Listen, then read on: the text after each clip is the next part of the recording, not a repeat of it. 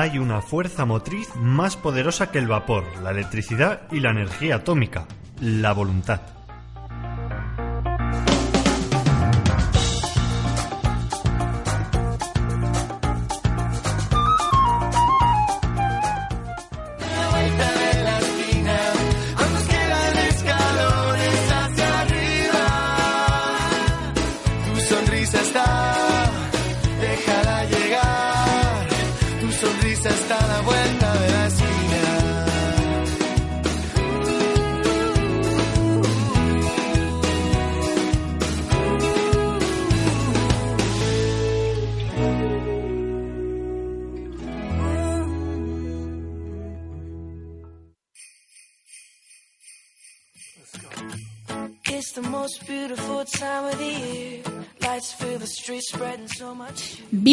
Un viernes más al programa A la Vuelta de la Esquina.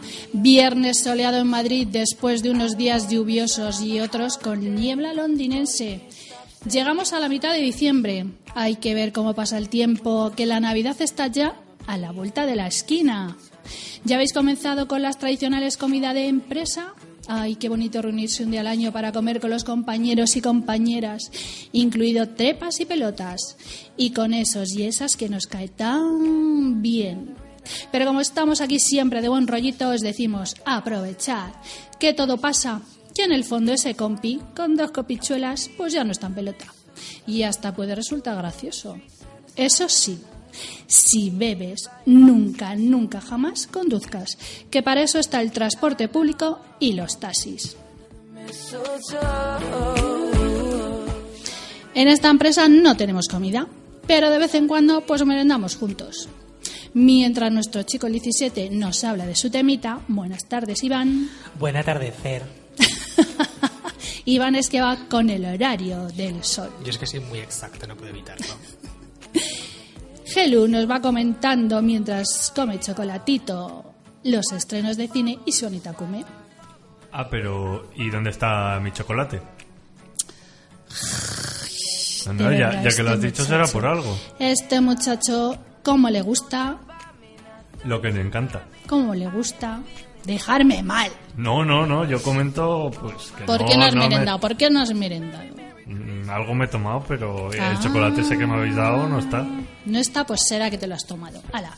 Y Maru Bonilla se hace yo que les enseño las canciones del chirrido y con mi sonrisa malvada pues le doy un sorbito a mi café. Y como ya es hora de comenzar, por cierto, que hora es Iván, Son las 18, 18. Ay, qué bonito. De, a las 18.18 os aviso que desde los estudios LH Magazine y en directo comienza a la vuelta de la esquina.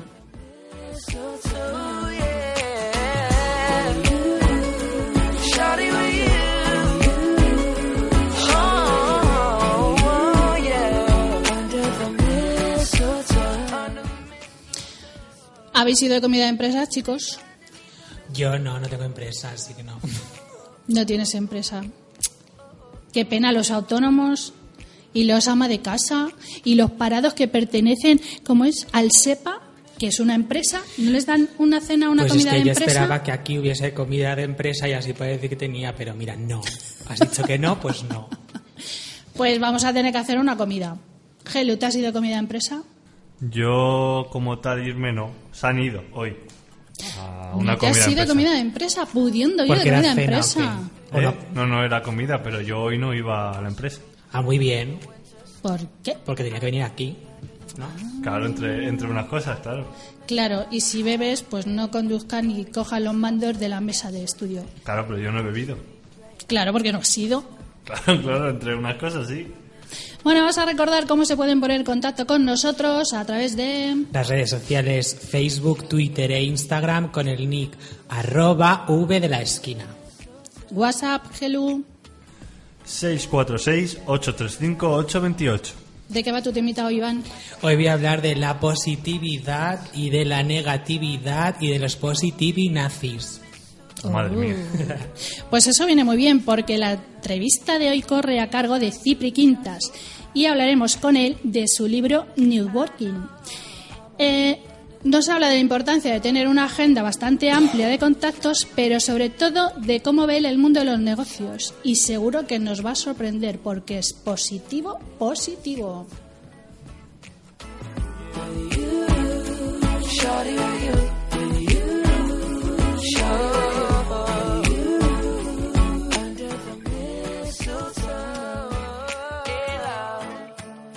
Wise men follow the star, the way I follow my heart.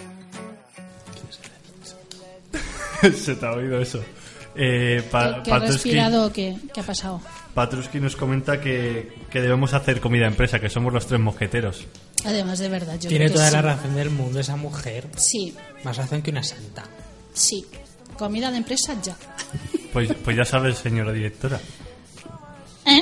Claro, tú eres la directora. Siempre lo has sido y con todas las consecuencias. Yo lo que pasa es que tiene que ser a escote.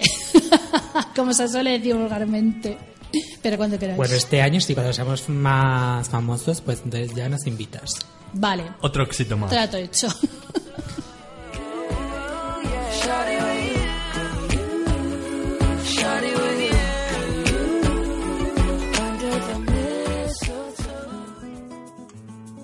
No le des el aire que respiras, los colores de la vida te recuerdan que este cuento no termina. Y a la vuelta de la esquina, los colores se te olvidan. A la vuelta de la esquina, Todos los viernes De 6 a 8 de la tarde un programa lleno. de cultura. y curiosidades. ¡Os esperamos!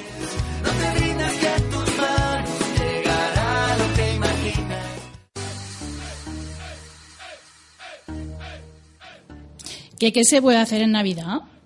Pues seguro que en cada una de vuestras ciudades hay infinidad de cosas que se pueden hacer en esta época, pero nosotros os informaremos de algunas de las que se pueden realizar en Madrid.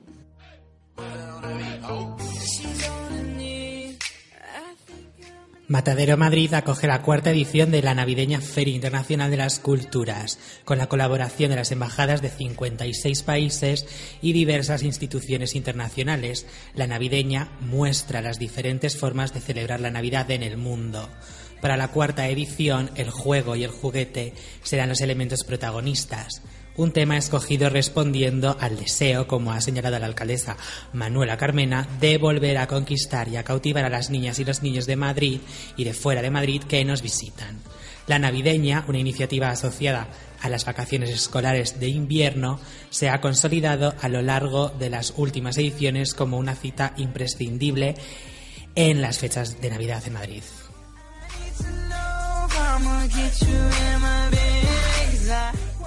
En pleno centro de la capital se encuentra el Real Palacio de Correos, en la Plaza de Cibeles. ¿Y qué podéis encontrar allí? Pues además de su tradicional Belén, podéis visitar ni más ni menos que la casa de Papá Noel o de los Reyes Magos. Sí, así es, sin salir de Madrid podréis conocer y visitar tan ilustre casa. Desde el 15 de diciembre y hasta el 5 de enero, mayores, pero sobre todo pequeños, podréis recorrer esta casa, siempre por supuesto, acompañados por elfos o pajes. Papá Noel o los Reyes Magos os enseñarán todas las sorpresas que hay guardadas en esta casa de fantasía. Os convertiréis en auténticos ayudantes de Papá Noel o de los Reyes Magos, y los elfos o los pajes os explicarán cómo se trabaja en equipo y como todos los regalos que se piden en las cartas que envían los niños están ya listos para ser enviados a cada una de esas casas. La magia de la Navidad llega de la mano de la casa de Navidad de Coca-Cola. La entrada es gratuita y podrán entrar los adultos. Eso sí, tienen que llevar un niño menor de 12 años. El aforo es limitado.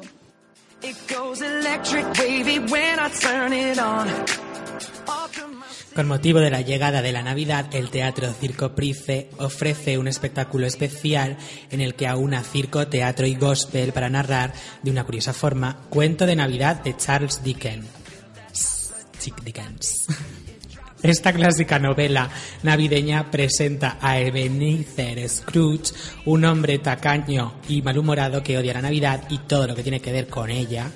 No le interesa nada que no tenga que ver con él mismo o ganar dinero. Después de rechazar la invitación de su sobrino para cenar con su familia en Nochebuena, su vida cambia por completo al ser visitado esa misma noche por tres fantasmas que le muestran su pasado, su presente y el futuro que le espera a él y a los suyos.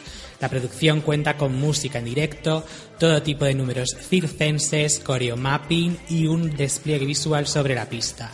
Además, el coro de gospel que acompaña la escena no solo apoya las actividades y situaciones teatrales, sino que cobra fuerza propia siendo un elemento más de la historia.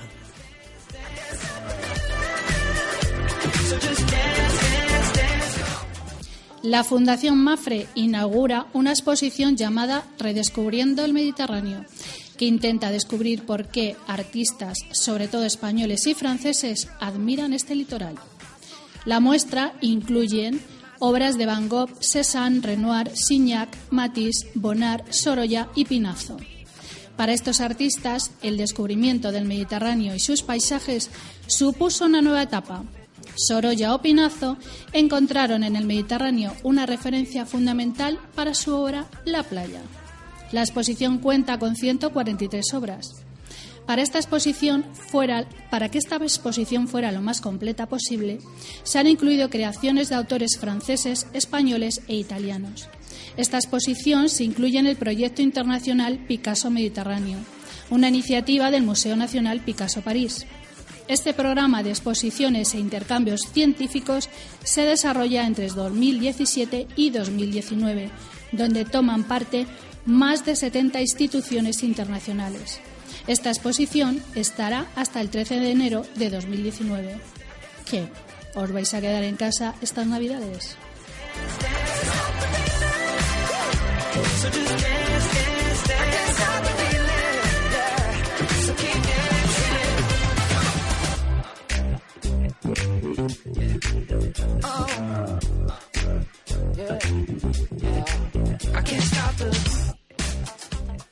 I don't want a lot for Christmas. There is just one thing I need. And I don't care about the presents underneath the Christmas tree. Oh, I just want you for my own, could ever know.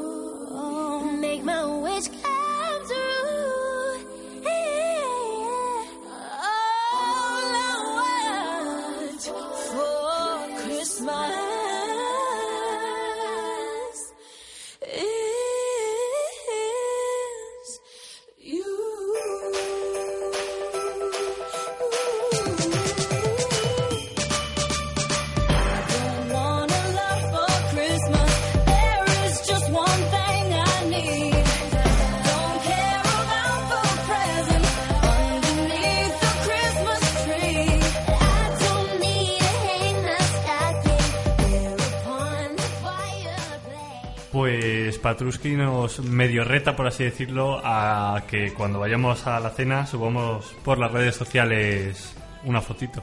Cena o comida, ¿no? Da lo mismo. Ah, Supongo que sí. No es un reto, ella quiere pruebas de que hacemos Claro, claro, pero eso es más o menos lo mismo. Vale, vale, haremos la foto. Pues, pues nada, supongo que habrá que hacerla y ya está. Pero con la mesa puesta, mm, es decir, antes de comer, durante, después. Hombre, supongo que durante, ¿no? Yo creo que es mejor hacer un stories con todas. El antes, el después, el durante, todo. Esto que hace la gente, ¿no? Vale, pues hecho. Helu, Tim, ¿qué haces? nada, que...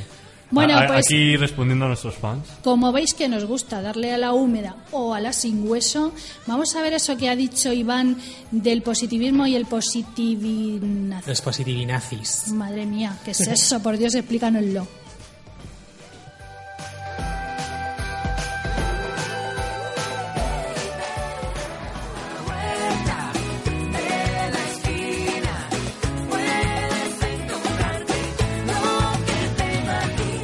¿Sabes quién te arrancará una sonrisa malvada? Escucha a Maru Bonilla en el programa A la Vuelta de la Esquina.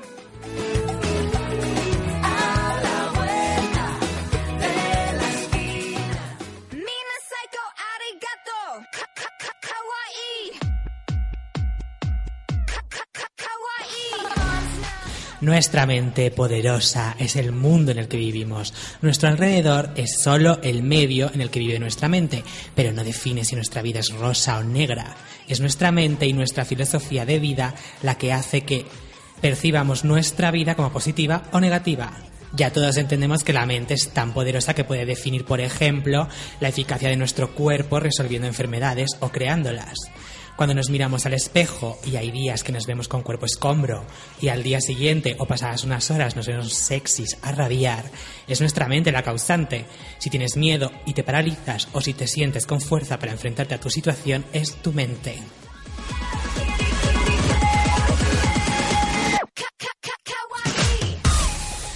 Hay un estudio que comprobó que el lenguaje que usamos o la cultura que nos rodea influye muchísimo en la calidad de nuestra vida. España, por ejemplo, es uno de los países con el lenguaje más negativo del mundo. A pesar de tener imagen, imagen de disfrutones, alegres y fiesteros, el lenguaje que utilizamos, al parecer, es agresivo, negativo, ofensivo y vulgar.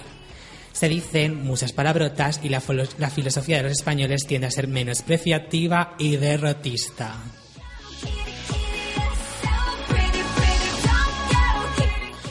Cuando leí eso me quedé pensando en lo negativo que sonaba todo y reflexioné sobre si el estudio era objetivo o negativo.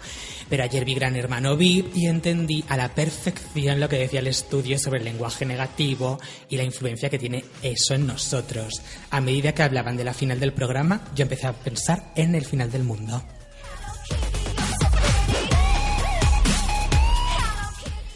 ¿Que podemos modificar la percepción de nuestro mundo a través del lenguaje? Yo creo que sí. El estudio habla de un ejemplo.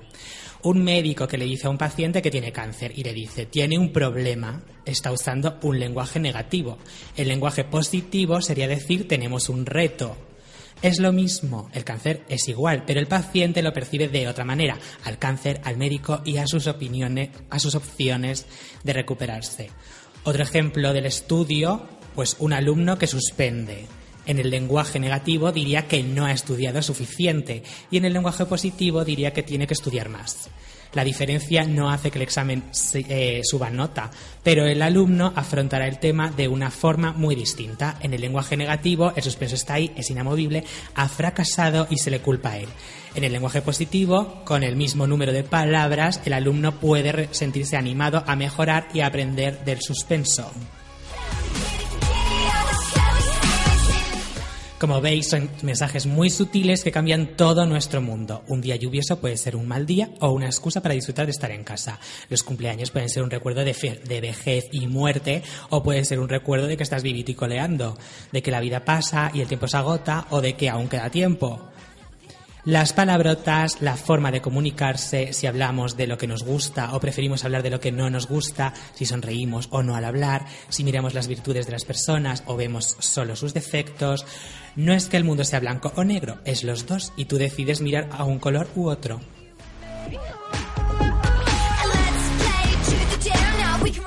Vale, todo muy positivo y tal. Entendemos el mecanismo y la mayoría supongo que se, se sentirá atraído por la idea de que cambiando el chip puede ser más feliz, conseguir sus sueños. Las frases positivas nos hacen sentirnos más fuertes y más importantes. Y aquí empieza el tema del que realmente quería hablar, del negocio del positivismo. No es nada malo, pero quería reflexionar sobre el dinero que mueve la moda del positivismo. Los bloggers, youtubers e influencers variados, bueno, creadores de contenido se les llama, me valen como baremos de por dónde va la sociedad. Personas que en muchos casos manejan los deseos de la gente y otras se adaptan a los deseos de la gente.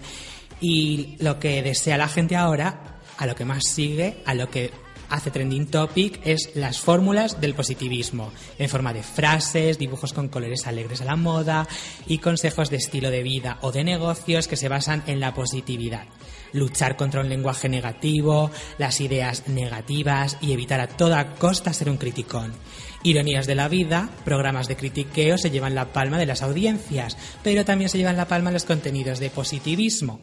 Tanto le gusta a la gente la negativa Esti, creadora del canal Soy una pringada, e imagen de negatividad, odio, rencor y brutalidad, como le gusta a la gente Laura Escanes, diva de las morning routines más luminosas y tranquilas de esta tierra, glamour, maquillaje, apps. Sostenibilidad, tono de voz, de voz dulce y positividad. Positividad, positividad y positividad. Cosa que a mí me parece muy bien y he llegado a sentir hipnotismo verdadero. En un mundo más tangible, el de los millonarios gurús del positivismo, personas que se han hecho millonarios precisamente con este tema, más allá de empresas que venden menaje y papelería maravillosa con mensajitos alegres, sino personas que escriben bestseller de autoayuda para mejorar nuestra vida, nuestra mente, nuestro cuerpo, nuestra economía, todo. Gente que da tres seminarios al año de un fin de semana cada uno e ingresa en su cuenta 50 millones de dólares en un año.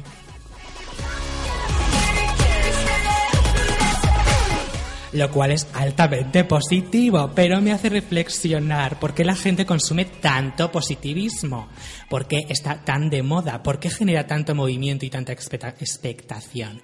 Si me pusiera en modo positivo radical, tendría que pensar que es porque la gente es positiva y se siente identificada con esa nueva moda, pero me da a mí que tanto deseo de positividad es por exceso de negatividad y las imágenes de nubes sonrientes y lettering colorido es porque la gente tiene mucha negrura que tapar.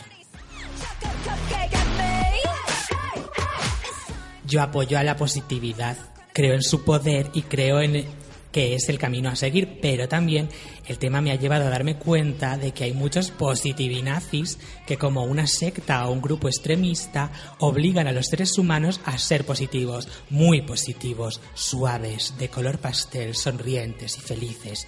No se relajan y su exceso de positividad e imposición de ser feliz y su ensañamiento contra la gente con vidas con problemas o problemitas me recuerda al odio, a la disgregación de personas, a cismas entre pueblos y a la conciencia de clase. Chica, relájate un poco. El mundo no es negro, pero tampoco es una aparición mariana continua. Vamos a ver, que parece que si no está todo el día con las gafas de corazones y no pones un emoticono sonriente, eres antipatriota y atentas contra la naturaleza. Se ofenden, es que se ofenden y a veces dan, sensación de estar cegados por los dogmas de las frases hechas del estilo una sonrisa más hacia tus sueños. Mira, siempre digo que hay que centrarse en lo positivo, pero también hay que ser realista y mucha gente está dormida en esa moda de repetir mantras de Mr. Wonderful y no avanza, está ahí pensando en positivo y aterrada por si alguien le contradice. El positivismo vende porque es real y todos los deseamos y necesitamos, así que tener cuidado, no os dejéis hipnotizar y dejad a la gente ser feliz. No la culpabilicéis por no ser positiva todo el rato, que culpar es negativo y ser positivinazi es negativo también. Dejad a la gente ser feliz sin exceso, no la amarguéis con la positividad radical. Gracias. Y como dice soy una pringada, contrapunto del positivismo, ala, hasta luego, cachos de miel.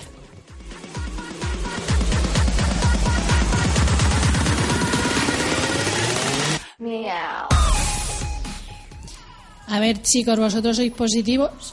Yo soy positivo y, y yo, yo entiendo todo eso de la ley de la atracción, la mente es poderosa, eh, que tu mundo es como tú lo percibes, tal. Pero yo creo que también hay mucha gente un poco dormidita con el tema de la positividad. Se pasa el día pensando y no hace nada realmente, está ahí como, ya pasa algo bueno, ya pasa algo bueno. ¿Y tú, Gelu? Yo, digamos que ni lo uno ni lo otro. Estoy más en, modo, en modo más equilibrado. Es Eh, equilibrado. en modo dormido, ¿no? Mm, no, modo equilibrado. Ahí ni lo mucho ni lo poco. Pues yo soy positiva, pero de vez en cuando se me levanta la peineta y me pongo hecha una fiera, pero no por eso soy negativa. Sí, yo pienso que ninguna emoción es positiva o negativa. No es negativa, simplemente te has enfadado, lo sueltas intentando no herir a nadie, pero lo tienes que soltar y olvidarlo. Ya, y, y- y lo del lenguaje negativo en España, que a mí eso me llamó mucho la atención, porque a lo mejor si te pones a escuchar, sí que es un poco negativo. Si utilizamos mucho el no, el ni y el nunca. Sí, y, y un poco derrotistas, también decía el estudio que éramos los españoles.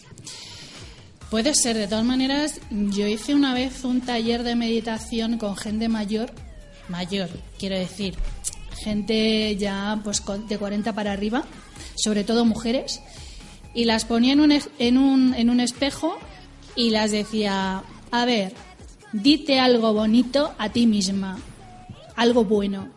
Y te puedo asegurar que ninguna fue capaz de decirse nada positivo. Es que sí, estamos como educados para, pues eso, un poco derrotistas. No somos capaces de vernos nosotros buenos, a nosotros como personas, ni, ni como país, ni nada. Siempre pensamos que era como, que somos como, como de tercera, no sé. De todas maneras, hay mucha competitividad en, en el mundo en general. Entonces, eso yo creo que crea complejos de inferioridad, de no poder llegar a lo que hacen otras personas y miedos y. Y mucha gente, es, esa gente de la que hablas que tiene miedos, inseguridades, son las que más, eh, hay como decirlo, más predican lo de la positividad. De todas maneras, a ver, nosotros cuando empezamos decimos una frase, ¿no? Positiva. Normalmente siempre. positiva. Menos aquella de las bragas, todo positivo. Eso era positivo también. Bueno, depende. Bueno, depende, Las puedes sé. llevar o no llevar y sigue siendo igual de positivo ambas dos Era opciones. neutra. Pero, ¿qué estaba diciendo? Se me han ido las cabras. Que normalmente decimos frases positivas, ¿no? Así, cuando decimos frases positivas, decimos, ay, qué frase más positiva he dicho, cómo mola, pero no me la creo. Sin embargo, es lo que vende, porque no podríamos, no podríamos decir una, una verdad negativa y quedarnos tan anchos y empezar el programa con una verdad negativa. Esto es cuando, como cuando yo me miro al espejo y digo, hay que ver, voy adelgazando y me voy quedando mucho mejor y luego me doy la vuelta y digo, joder, es que este culo que tengo. Ya, no me lo he creído, la frase positiva se ha ido al garete. Pues sí, pero bueno. Tú porque no usas mucho Instagram, pero alguna se hará la foto diciendo estoy adelgazando tal y luego se pondrá a llorar porque no es verdad. no, Se quedará balanceándose en la oscuridad así como... "Ay, Yo la verdad es que no lloro. En todo caso, últimamente me voy al turrón, al turrón de chocolate a ser posible. De todas maneras, hay una tendencia cada vez más en auge que dice que las emociones negativas mantenidas en el tiempo son las que producen las enfermedades. Es que yo creo que es verdad. al final nuestro cuerpo metaboliza lo que, en lo que estamos pensando. No es que vayas a provocarte una enfermedad, eh, o sea, o a salvarte de una enfermedad por ser positiva, pero yo creo que sí que influye. Porque Yo- la gente que tiene mucha ansiedad y todo eso, al final las úlceras y todo eso, es por eso, por la ansiedad. Yo tengo una contractura que me pilla todo el cuerpo y esa es, Es psicológica. sí, de los nervios totalmente. Y la gente que engorda y adelgaza por los nervios también, eso es También. psicológico. Oye, a mí me gustaría adelgazar por los nervios porque entonces estaría delgadita. A Sin mí también, porque ya que lo pasas mal y tienes Claro. ansiedad, luego cuando sales de ella dices, anda, por lo menos me queda delgada. Claro. No, a mí me pasa totalmente lo contrario. A mí los puñeteros nervios me engordan. Y los llamo puñeteros por decirlo en positivo. Por cierto, ¿habéis visto que eh, cada vez que encendemos la televisión las noticias son todas, absolutamente todas negativas? Bueno, es que... En todos los canales. Sí, es que yo también me he dado cuenta de eso cuando estaba investigando, que digo, se ven- eh, el positivismo vende mucho. Pero es que lo negativo también vende y las, y las noticias que más venden y la gente que más clica en las noticias y más interesa es las negativas. Mm. Es como irónico, pero es que es así. En un canal de televisión de aquí de Madrid, eh, escuché, me parece que ha sido esta mañana o ayer, que tres policías han salvado la vida de un hombre que le dio un infarto y le han salvado. ¡Qué noticia tan bonita! Han salvado a un hombre, pues se dijo una vez de refilón. Pero cuando dicen han apuñalado a alguien, lo dicen una y otra vez durante todo el día en todos los canales. Sí, sí, con unas palabras maravillosamente dramáticas. Que además hay que decirlo, hay que decirlo, porque la violencia hay que atacarla, pero lo bueno también hay que promoverlo, digo yo. Sí, porque yo no sé exactamente qué porcentaje hay de noticias buenas y malas, pero las buenas muchas veces yo me doy cuenta de que es como vamos a poner algo bueno, como forzado, como no vamos a poner todo negativo, pero lo que sale poner es negativo. De todas maneras, cuando nos ponen muchas cosas buenas, decimos, ay, que me aburro, y cambio de canal. O no, Helvo. Mm, sí, aunque bueno, sí. sí. Bueno, tú es que ves poco la tele. por eso, por eso te iba a decir que Helvo es que no ve la tele. Él con el Anita Gume y los mangas. hombre, alguna cosa de la tele veo, pero es que tampoco hay gran cosa en la tele. De todas maneras hay que ser positivo. Yo creo que sí. Hay que ser positivo, pero tampoco hay que exagerar. Tampoco hay que ser. Porque es verdad que hay gente que dice, no, es que esa persona es muy negativa. ¿Por qué? Porque es normal, porque es realista. Porque no pone en su, en su Instagram cosas rosas y nubes. Pues hija, relájate. A ver, nosotros aquí, los tres que estamos, a lo mejor no somos Misses ni Mister, pero somos gente maravillosa, estupenda. No somos Mr. ni Mrs., pero somos sexys, atractivos, Tenemos guapos, nuestro encanto. tenemos de todo. ¿qué Claro. queremos? Nuestra simpatía. Gelu tiene unos ojos muy bonitos. Iván tiene un bigote. A mí me gusta mucho el- la imagen que tiene Iván con su bigote ahí. Sí, es que me ha crecido la barba y yo estoy aquí haciendo, haciendo experimentos con mi bigote para arriba, no sé qué, de todo.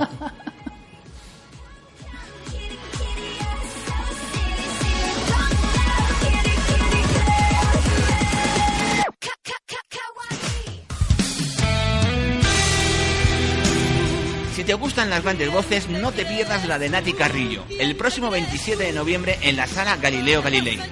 Nati Carrillo es el relevo de grandes voces de la canción como Rocío Jurado e Isabel Pantoja.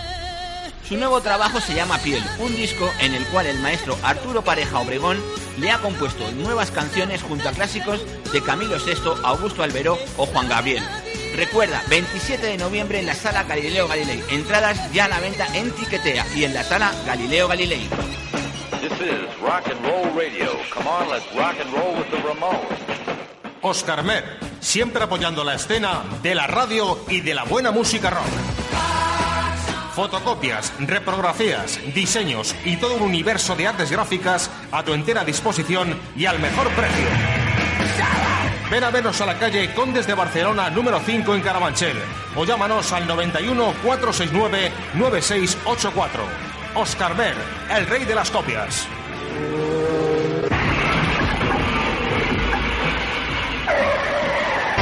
La Piazzola, tu rincón de rock enmarcado en pleno corazón de Carabanchel.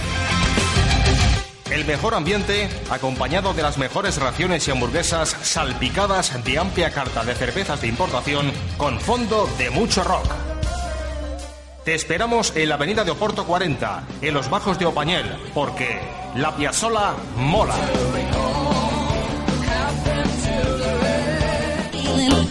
¿Quieres grabar, producir tu música o sacar disco al mercado? Ven a grabar a Piccolo Estudio de Grabación, donde te sentirás cómodo y trabajarás con los mejores profesionales y con el mejor sonido. Contacta con nosotros en piccolo.es. Piccolo Estudio de Grabación. Hermanos Pérez. Profesionalidad, buen trato y total eficacia. Los mejores presupuestos para decorar tu hogar o negocio al alcance de tu mano con garantía absoluta. Llámanos al 609-692-615. Pinturas Hermanos Pérez. Siempre apoyando la escena y la buena música.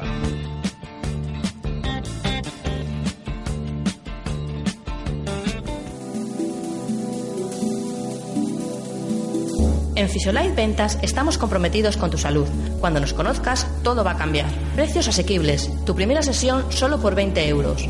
Pide cita previa en el 91 407 89 69. Estamos en la calle Ezequiel Solana, número 92. Te esperamos.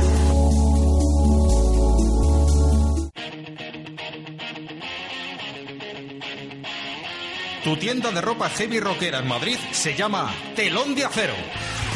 Camisetas de tus bandas favoritas, parches, todo tipo de merchan y mucho más a tu entera disposición. Ven a vernos a la calle Emilio Gasteiz y Fernández número 14, Metros Quintana y Pueblo Nuevo. O llámanos al 680 38 45 18. Telón de Acero, tu lugar de puro metal.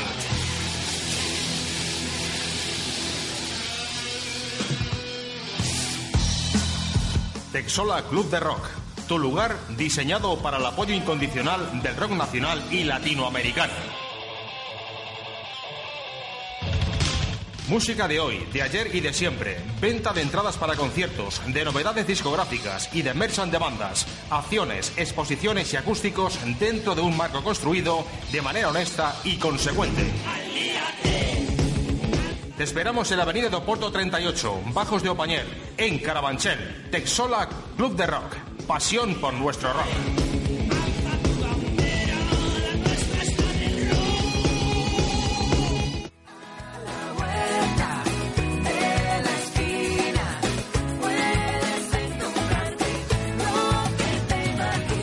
Soy el chico del 17 y a la vuelta de la esquina os propongo un tema cada semana.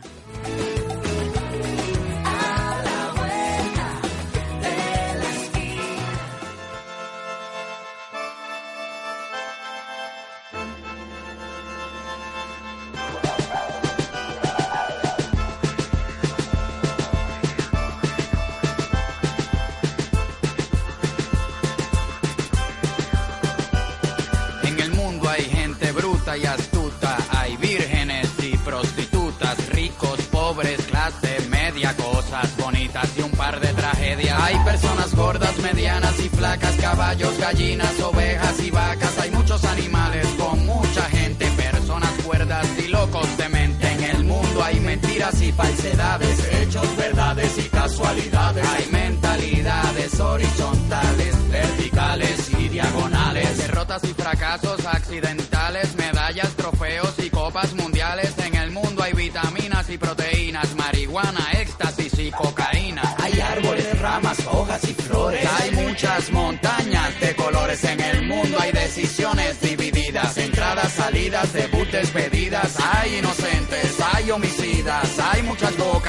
poca comida. Hay gobernantes y presidentes. Hay agua fría y agua caliente. En el mundo hay micrófonos y altoparlantes. Hay seis mil. Pues Pepe Lu dice, odio la positividad, así empieza.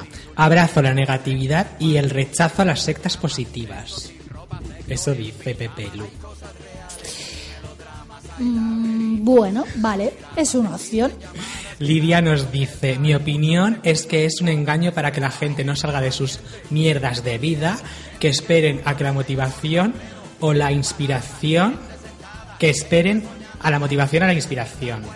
Y luego dice, y la vida no es eso, es esfuerzo, tra- trabajo y sacrificio. Esa es mi opinión, puedes cambiarlo de mierda de vida. Pues sí, es esfuerzo, trabajo y sacrificio, aunque hay gente que piensa mm, que... A ver, mira, una frase, que no sé si sea de la Biblia, pero dice, adiós rogando y con el mazo dando. Pues eso, a Mr. Wonderful, rogando y con el mazo dando, las dos cosas. Y dicen que el miedo guarda la viña. O sea, que hay que tener un poquito de equilibrio, ni tanto positivo positivo que te parezca todo mm, lo mundo de Yupin, ni todo negativo. Hay que... ¿no? Sí. Yo pienso que en el equilibrio está el secreto. Maribel dice, inundar de frases bonitas vidas insignificantes y carentes de alicientes, que leyéndolas creen que han encontrado la panacea para la solución de sus miserias. Ala, lee eso. Pues leído está, pero la verdad es que sí, decir frases por decir y que encima no te las creas es absurdo. Bueno, a lo mejor si las repiten muchas, muchas, muchas veces te las terminas creyendo, ¿no? No sé. Mm, yo creo que es cuestión de, de también un poco de filosofar. La gente es que no filosofa ya. No. Pues tú lees una frase y piensas en ella, no hace falta repetirla, repetirla, repetirla. Piensa en su significado, no sé, aplícala. Ay, pero es que cuesta mucho trabajo aplicar ciertas cosas, ¿eh? Pues entonces nada, deséchalo.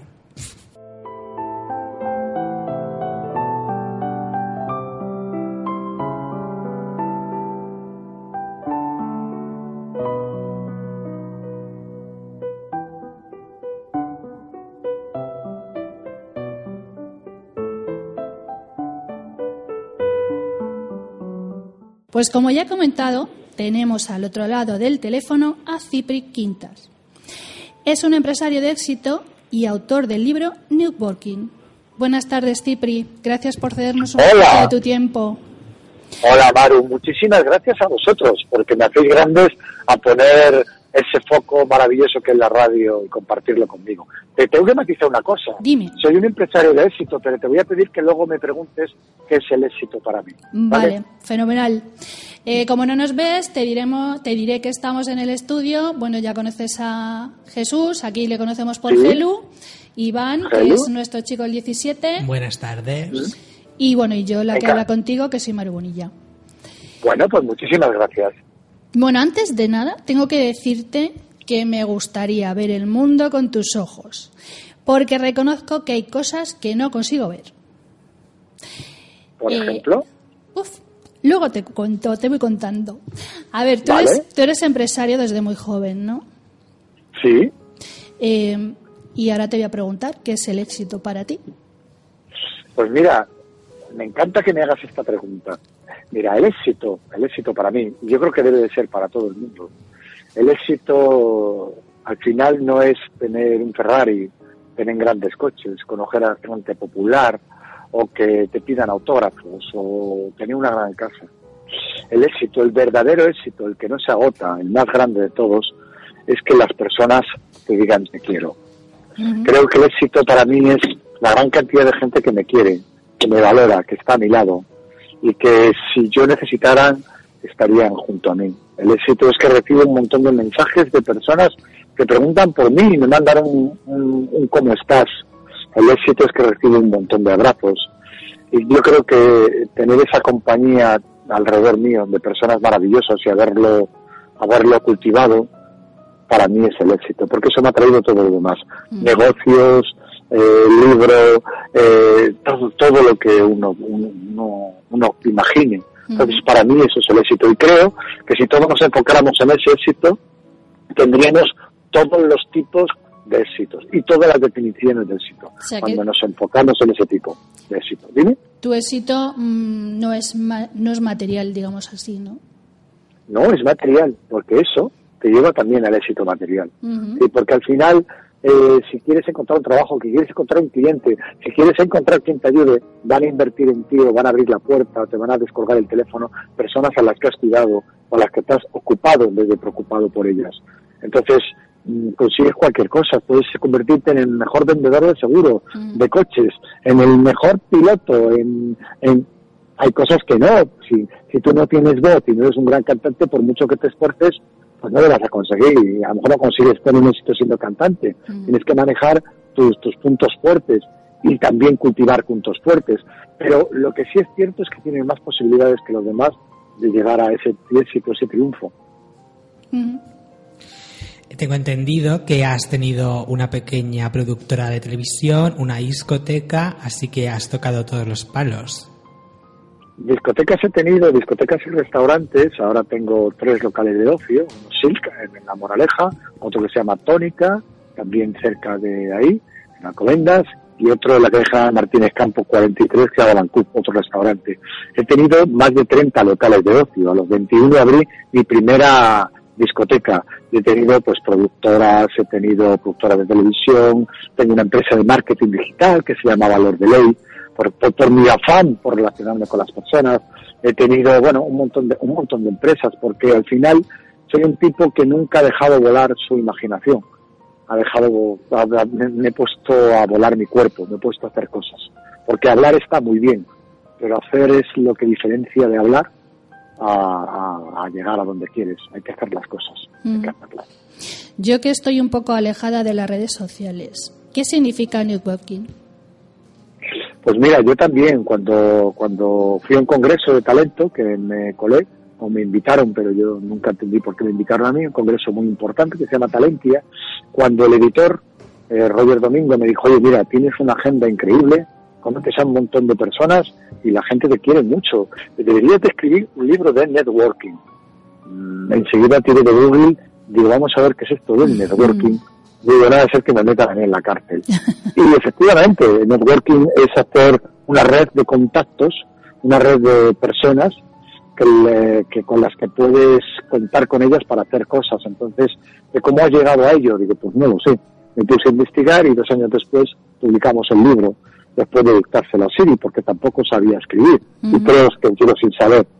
Creo que la tecnología te da muchas posibilidades de hacer cosas, entre ellas este libro, porque lo he hecho dictándolo, porque empecé a escribir y me di cuenta que, que no sabía leer lo que escribía. escribía más rápido, escribía más rápido de lo que de lo que de lo que era capaz de digerir. Hablas de inteligencia relacional. Eh, ¿Tiene algo que ver con la inteligencia emocional?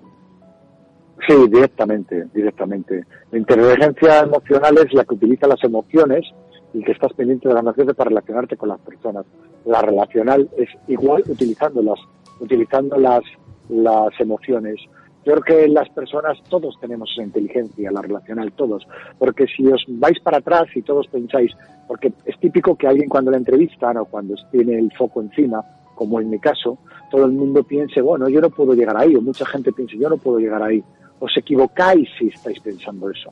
Todo el mundo puede llegar, porque todos nacéis con las mismas características y herramientas con las que he nacido yo. Y si no iros para atrás cuando erais un niño y casi no podéis andar o empezabais a andar, solo os llamaba la atención los, los, los niños de la misma estatura y os queréis acercar a ellos y os queréis les que, y a lo mejor no sabéis ni hablar todavía pero con, con un abrazo con una sonrisa con un gesto os ponéis a jugar y conseguís vuestro fin que es ser felices y jugar y, y- y compartir y a lo largo del tiempo esas características esas esas esos requisitos esas posibilidades que tenemos absolutamente todos las vamos guardando en un cajón, porque nos da miedo abrazar, nos da miedo mirar a los ojos, nos da miedo utilizar palabras maravillosas como un te quiero, un cómo estás, o qué tal te va la vida, o aprender a hablar para relacionarnos, no para apartarnos, y para tirar balas contra el otro. Tenemos un montón de posibilidades, todos tenemos esas herramientas, pero la sociedad nos las va escondiendo Mm. por los miedos de piensa mal y acertarás, o algo querrás y te acerca a ti. Y es absolutamente mentira. La posibilidad de que alguien te engañe o alguien se aproveche de ti eh, es 3 de cada 100. Y te Mm. vas a perder 97 por no acercarte. Yo intento siempre relacionarme, siempre guardo un contacto, siempre guardo una persona y siempre intento buscar cómo no perderla de mi vida. Y si luego es una persona maravillosa, jamás, jamás la pierdo, jamás. Y me ocupo de que eso sea así. Y he construido como hábito eso. Y luego a raíz de eso han salido multitud de negocios, multitud de negocios, multitud de posibilidades, multitud de trabajos, multitud de cosas, porque al final solo puedes hacer solo, solo esas cosas con personas, solo con personas. El ser humano está buscando la inteligencia artificial. Yo creo que porque el ser humano se ha dado cuenta que está metiendo en el baúl la inteligencia relacional o la inteligencia emocional, porque nos da miedo. La inteligencia, eh, el, algoritmo de la inteligencia artificial va a seguir siendo artificial. No, no busques el soporte de tus relaciones en un teléfono, en una red social. La red social está ahí para ayudarnos a relacionarnos con los demás para luego ir al abrazo. El 2.0, las redes sociales son para llegar al 1.0. Y te lo digo yo porque yo tengo una empresa de marketing digital, Valor de Ley, de las primeras que se montaron en España, porque ah, me gusta mucho, mucho, insisto mucho en hablar y compartir, no dar lecciones a nadie, compartir lo que yo he vivido y lo que yo vivo, porque el mundo está lleno de tertulianos y de personas que opinan absolutamente de todo, pero no saben de nada. Cuando dices que el mundo está lleno de buenas personas, ¿no parece eso una frase hecha? No, lo que me, lo que me suelen decir es que este, practico el buenismo. Y yo cada vez que me dicen eso, sí, digo, mira, soy tan buenista que he tenido discotecas y tengo discotecas, imagínate, y en los, campos que me, me he lidiado y en los campos que me he rodado. Decir, no, no, no, no, no es una frase hecha. Es que es así. Porque como pienses que el mundo está lleno de buenas, de malas personas, te vas a quedar en casa. Y como pienses que el mundo está lleno de buenas o malas personas, que es verdad, vas a tener miedo porque a lo mejor te encuentras al malo. Y el malo es tres de cada 100 y suelen ser personas con miedo, es decir, salvo casos patológicos que hay verdadera gente mala que es patológica que hay que meterla a la cárcel.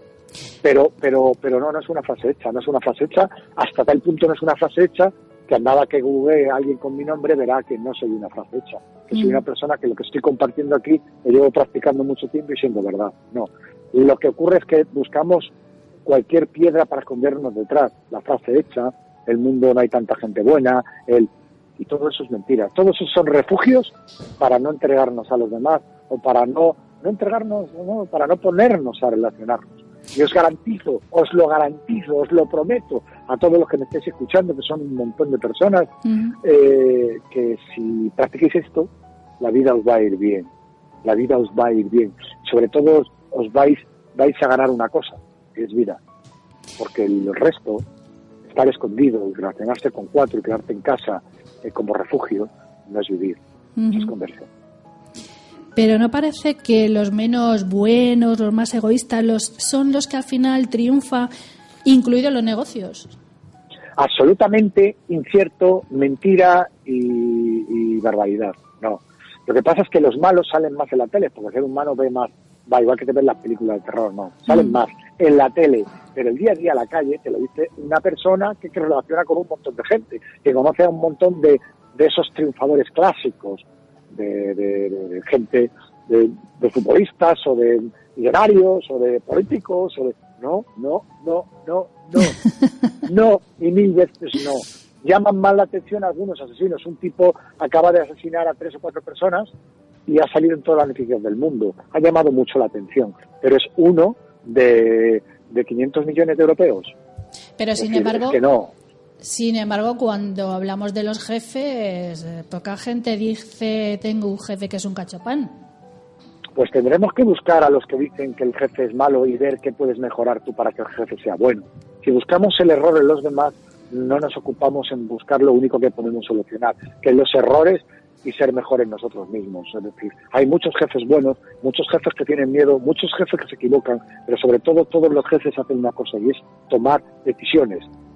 Tomar decisiones y tomar eh, eh, responsabilidad. Y cuando uno coge responsabilidad y jefatura, uh, corre el riesgo de meter la pata. Pues claro que la meterán.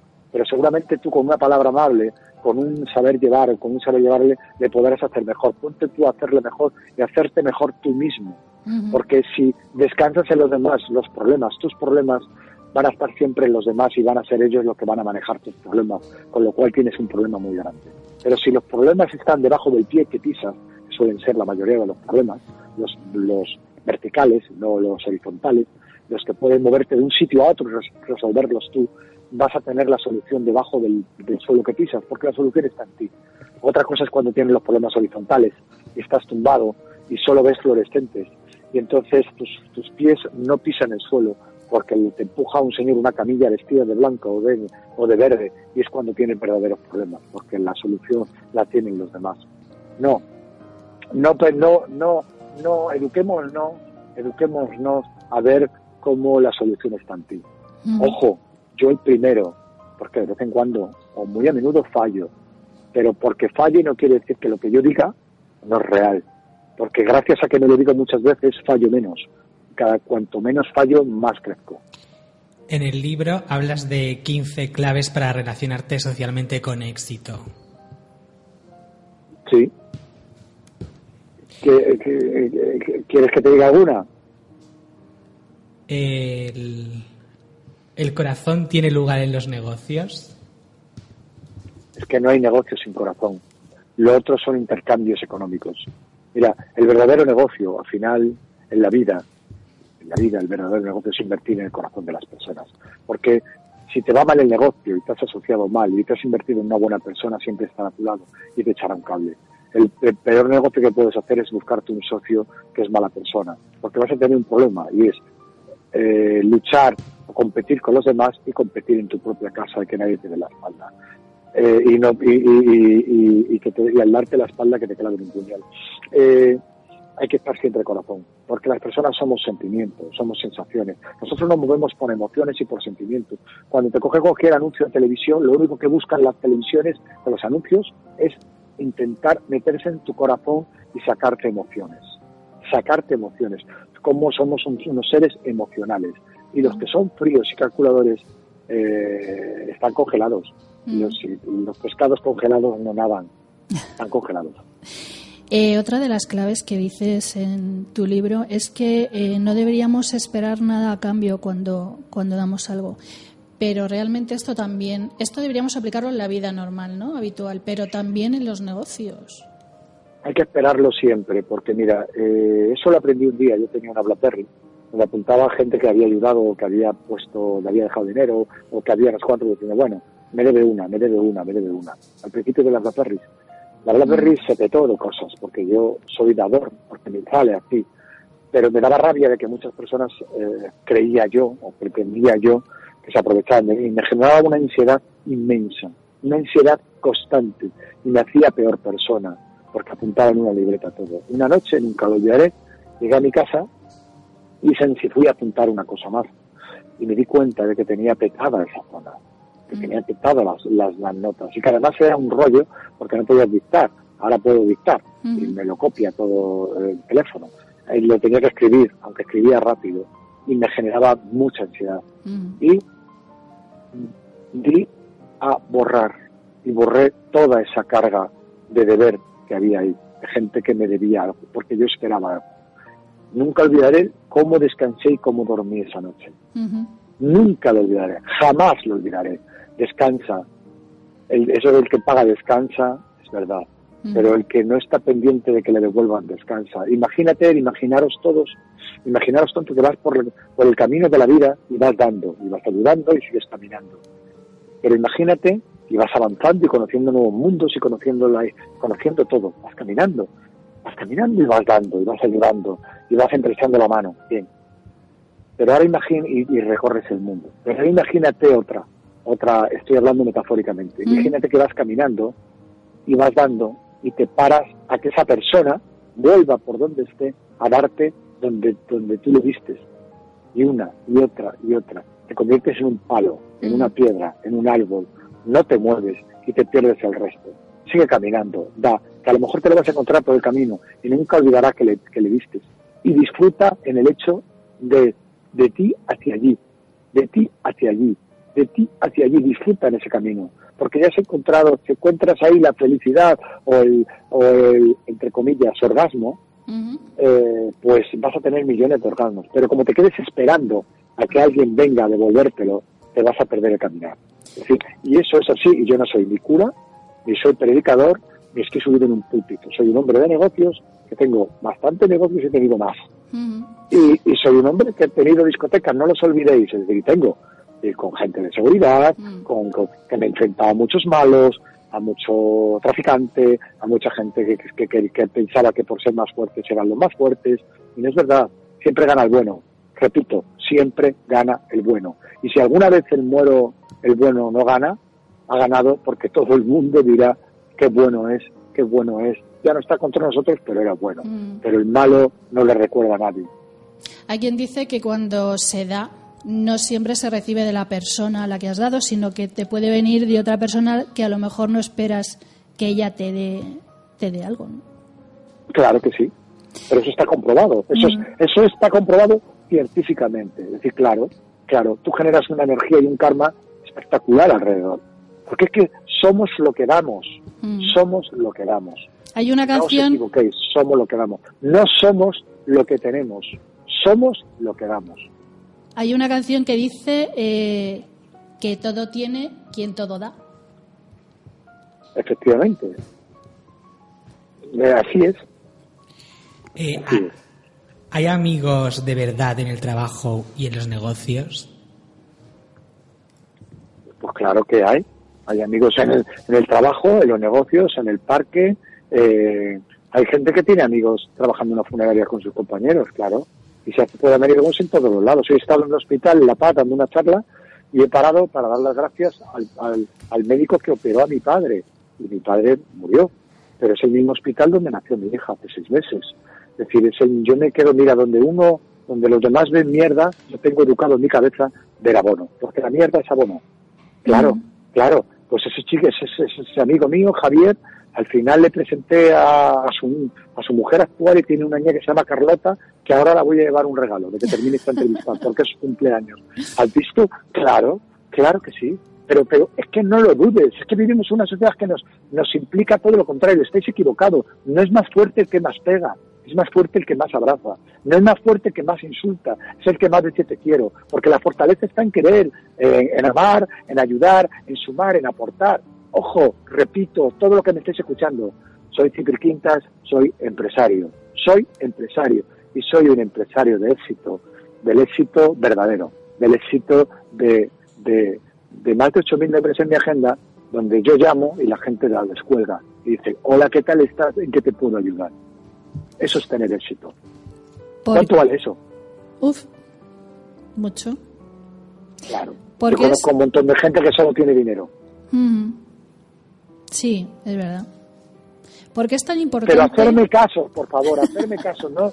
Mira, mira, estamos, estamos en un mundo donde uno se pone una camisa blanca, yo voy ahora con una camisa blanca, estamos a ver si encontramos la, la mancha en la camisa. La camisa es blanca en un 99,99 periodo por cien, pero hay una pequeña mancha. Si te quedas con la mancha y educas tu cabeza a buscar la mancha siempre en las camisas blancas, vas a pasarte la vida viendo manchas y te vas a perder los trajes de novia. Mm. Equivocado. Es decir, entrena. Somos nuestros hábitos. construir el hábito de pensar bien, construir el hábito de buscar en las personas su etiqueta buena, no su etiqueta mala. Pero fíjate, yo pienso que mucha gente que te está escuchando, en vez de quedarse con el mensaje que estás dando, eh, va a decir, joder, qué suerte tiene este tío. Claro. Y yo le estoy, yo les voy a decir a todos esos qué suerte tiene ese tío y tú qué mala suerte porque tienes la posibilidad de hacer lo mismo que hace ese tío, pero no lo haces tú. Mm. Y encima posiblemente tú seas más millonario que ese tío porque ese tío tiene 52 años y le ha costado muchos años aprenderse esto. Pero a lo Mm. mejor tú que me estás escuchando, tío, lo que tienes que hacer es, si tienes 17, 18, 19, 20, que eres millonario y te cambiaba ahora mismo todo lo que tengo por ti, Mm. utilizar esa juventud, esa fuerza y esa visión con los ojos abiertos de, de otra manera para un tío que se ha tirado 52 años para aprender lo que te está, te está poniendo encima de la mesa para que te lo comas todo. Y no dejes ni vida en el plato, que no solo te lo comas, sino te lo aprendas. Porque si no te lo aprendes, te- te- este tío de 52 años te está diciendo que te vas a perder la puñetera vida. Y me da una rabia inmensa porque yo tengo muchas cosas que hacer y estoy parado en mi coche hablando contigo. Y si Mm. yo me estoy ocupando de ti que me estás escuchando, es para arrancarte el corazón que te pongas a ello y que te dejes en paz, en paz de buscar mi mancha en mi camisa blanca. Y busques cómo puedes hacer de tu camisa un foco para los demás. Y además yo siempre digo que regalas lo más importante que tenemos, que es el tiempo. Absolutamente, lo que nunca vuelve. Lo regalo y lo doy, pero, pero este regalo que estoy haciendo se puede convertir en algo más grande que un regalo y es un regalo que me vuelva. Porque si he conseguido que me escuchéis, si he conseguido que alguien de los que están al otro lado, en su casa, trabajando, corriendo, en un podcast, le he conseguido que se dé la oportunidad a él y a mí de aplicar lo que estoy diciendo, vas a tener éxito. Pero es que además te lo garantizo 100%. Soy un corte inglés. Si no quedas satisfecho, te devuelvo el dinero. Es decir, aquí es 100% garantía. Y te lo dice un tío que ha escrito un libro dictándose la Siri, que va por la novena edición y que le llaman ya no solo de España, sino de fuera de España para contar esto. Y cada vez que voy a una empresa, subo y les regaño. Les regaño. Digo, ¿cómo me llamáis a mí para que hable algo de esto que lo tenéis todos encima? Algo hacéis mal que necesitáis que yo lo diga. Y os, y os estáis ahorrando una conferencia. Y si queréis un libro, no hace falta que compréis el libro de networking. No es importante, no vendo libros y además el libro es 100% solidario, no, no he convertido en un negocio esto, porque no lo es. No puedo hacer negocio de un libro que me ha venido regalado, porque todo lo que he puesto ahí lo he aprendido de multitud de abrazos, miradas, conversaciones y todas las personas maravillosas que me han rodeado y que me rodean. Mm. Y efectivamente hemos leído que los beneficios del libro lo, lo has donado. Claro, lo no lo he donado, no, pues lo, lo doy todo porque, porque soy feliz haciéndolo, Mm. porque al final hay un montón de personas en este mundo. Eh, eh, mira, fíjate qué adivinanza, escuchar. Cerrar todos los ojos. Bien, lo tenéis cerrado, ¿verdad? Bien. Pues mirar qué adivinanza. Soy un brujo, soy mágico, bien. Pues tú que tienes los ojos cerrados te voy a decir. He donado el libro, he dado el libro a todas esas personas que se ocupan de todos los que tienen ahora los ojos cerrados. Y también de los que los tienen abiertos. Y también de los que no me están escuchando. Porque se lo dono, se lo doy, o me hacen el favor de formar parte de la solución yo, a personas que se ocupan de investigar contra el cáncer, Sandra Ibarra, fundación, la discapacidad, porque mañana te puedes tener un accidente con el coche y no poder andar, y, te- y- vas a tener una persona que esté a tu lado para ayudarte cómo a volver a andar sin piernas o en silla de ruedas o cómo poder eh, con, o, o- o con haces con un montón de, de- de pequeñas dificultades, cómo, cómo te pueden ayudar y también para la exclusión social, para el Padre Ángel y para Irene Villa. Eso es para todos vosotros. ¿Por qué? Porque son los que se están ocupando de vosotros, de los de los ojos cerrados, de los ojos abiertos y de los que tienen ojos y los que no tienen. De todos, de los problemas de todos, del tuyo que me estás escuchando. Eh, ¿Por qué es tan importante hacer algo que hacemos muy poco en esta sociedad, que es dar las gracias o decir lo siento?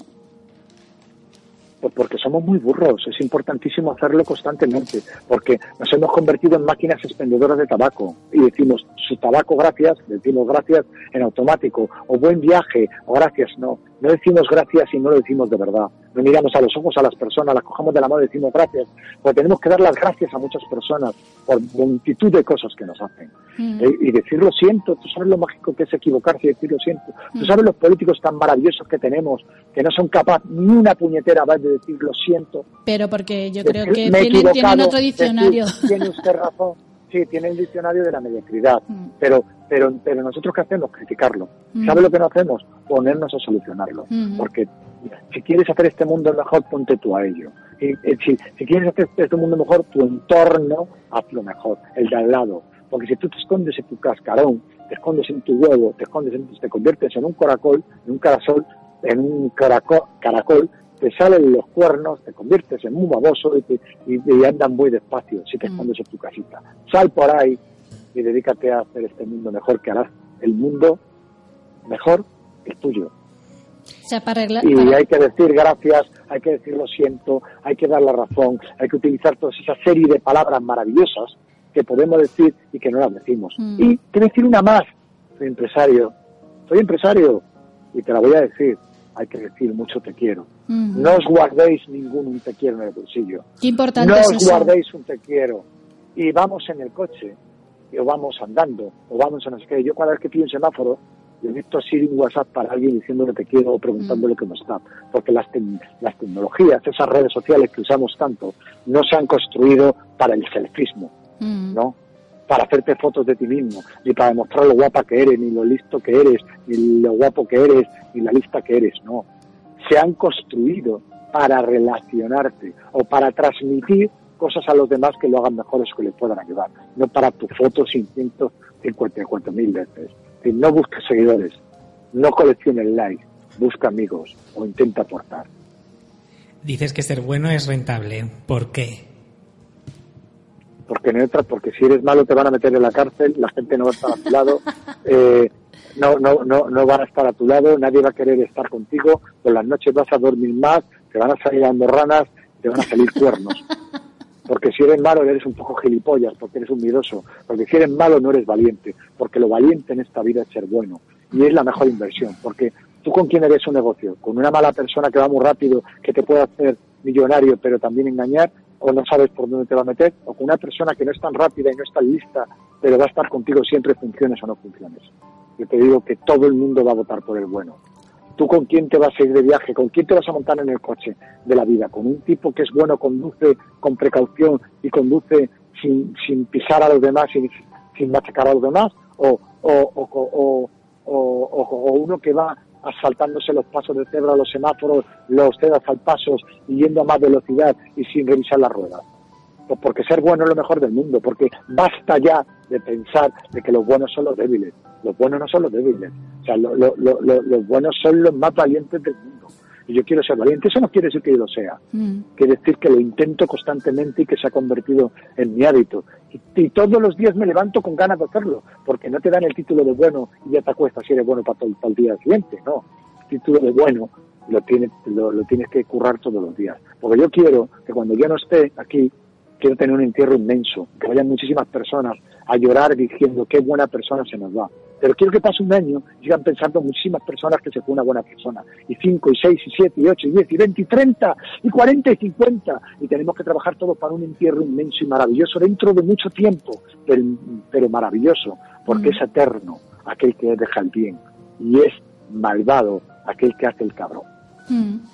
El relacionarte con todo tipo de personas eh, tiene que tiene, se tiene que aprender un montón, ¿no?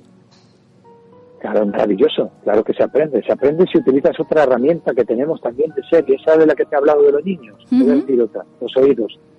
Escuchas. Escuchar es fantástico. Escuchar es maravilloso lo que van a hacer vuestros oyentes. Escuchar, ¿por qué? Porque escuchar relaja un montón. Yo que ahora estoy todo el día pegando chapas por ahí, hay veces que yo me canso de mí mismo, porque yo ya me sé. Y lo, lo que pasa es que, bueno, pues me creo que puedo sumar y por eso lo hago pero, pero escuchar es fantástico, tomar notas, aprender de los demás, claro. Aprender es lo más maravilloso del mundo, pues es un viaje que no se acaba nunca. Y el Mm. otro día yo, insisto, acabo de ser papá, a pesar de mi corta edad, y por primera Pues vez... enhorabuena, y me- entonces. Muchísimas gracias, sí. Además, mi niña ha venido con un pan debajo del brazo. Podéis entrar con un pan debajo del brazo, punto es. He creado una página web que en vez de regalos en vez de regalos, en vez de regalos, he recibido dinero para un, una clínica, un pequeño hospitalito en, en, en- en Uganda. Y hemos construido un hospital por valor de 85.000 euros ujú. y ya ha nacido el primer niño allí, con lo cual mi hija ha venido con un padre bajo el brazo. Fíjate bonito. todos podemos maquinar para el bien. Mm. Fíjate cómo, cómo, cómo tú siempre encuentras una oportunidad para sumar. Tú no sabes la de abrazos que, re- que, reci- que he recibido he recibido eso. Se me ha olvidado la pregunta. ¿Cuál era? Eh, ¿Cuál era la pregunta, Iván? Ahora? Se te a ti también. Sí. Ya está. La pregunta era... Es que me he quedado con lo bonito que ha sido eso. Sí, pero eh, la pregunta era que...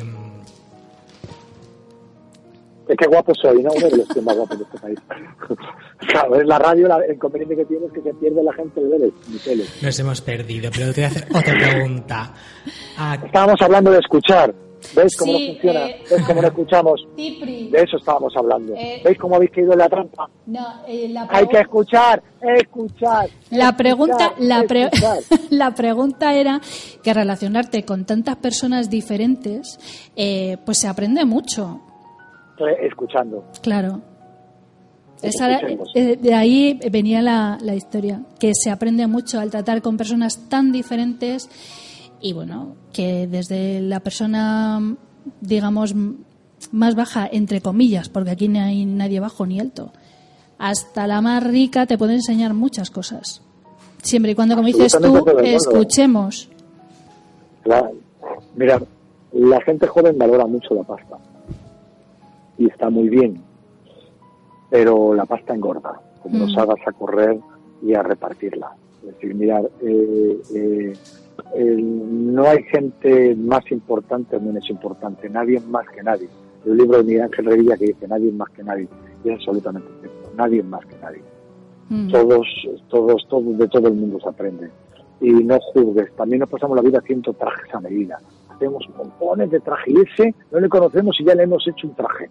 Le hemos dicho, pues este no sé qué, pues este no sé cuánto, pero siempre es negativo. Mm.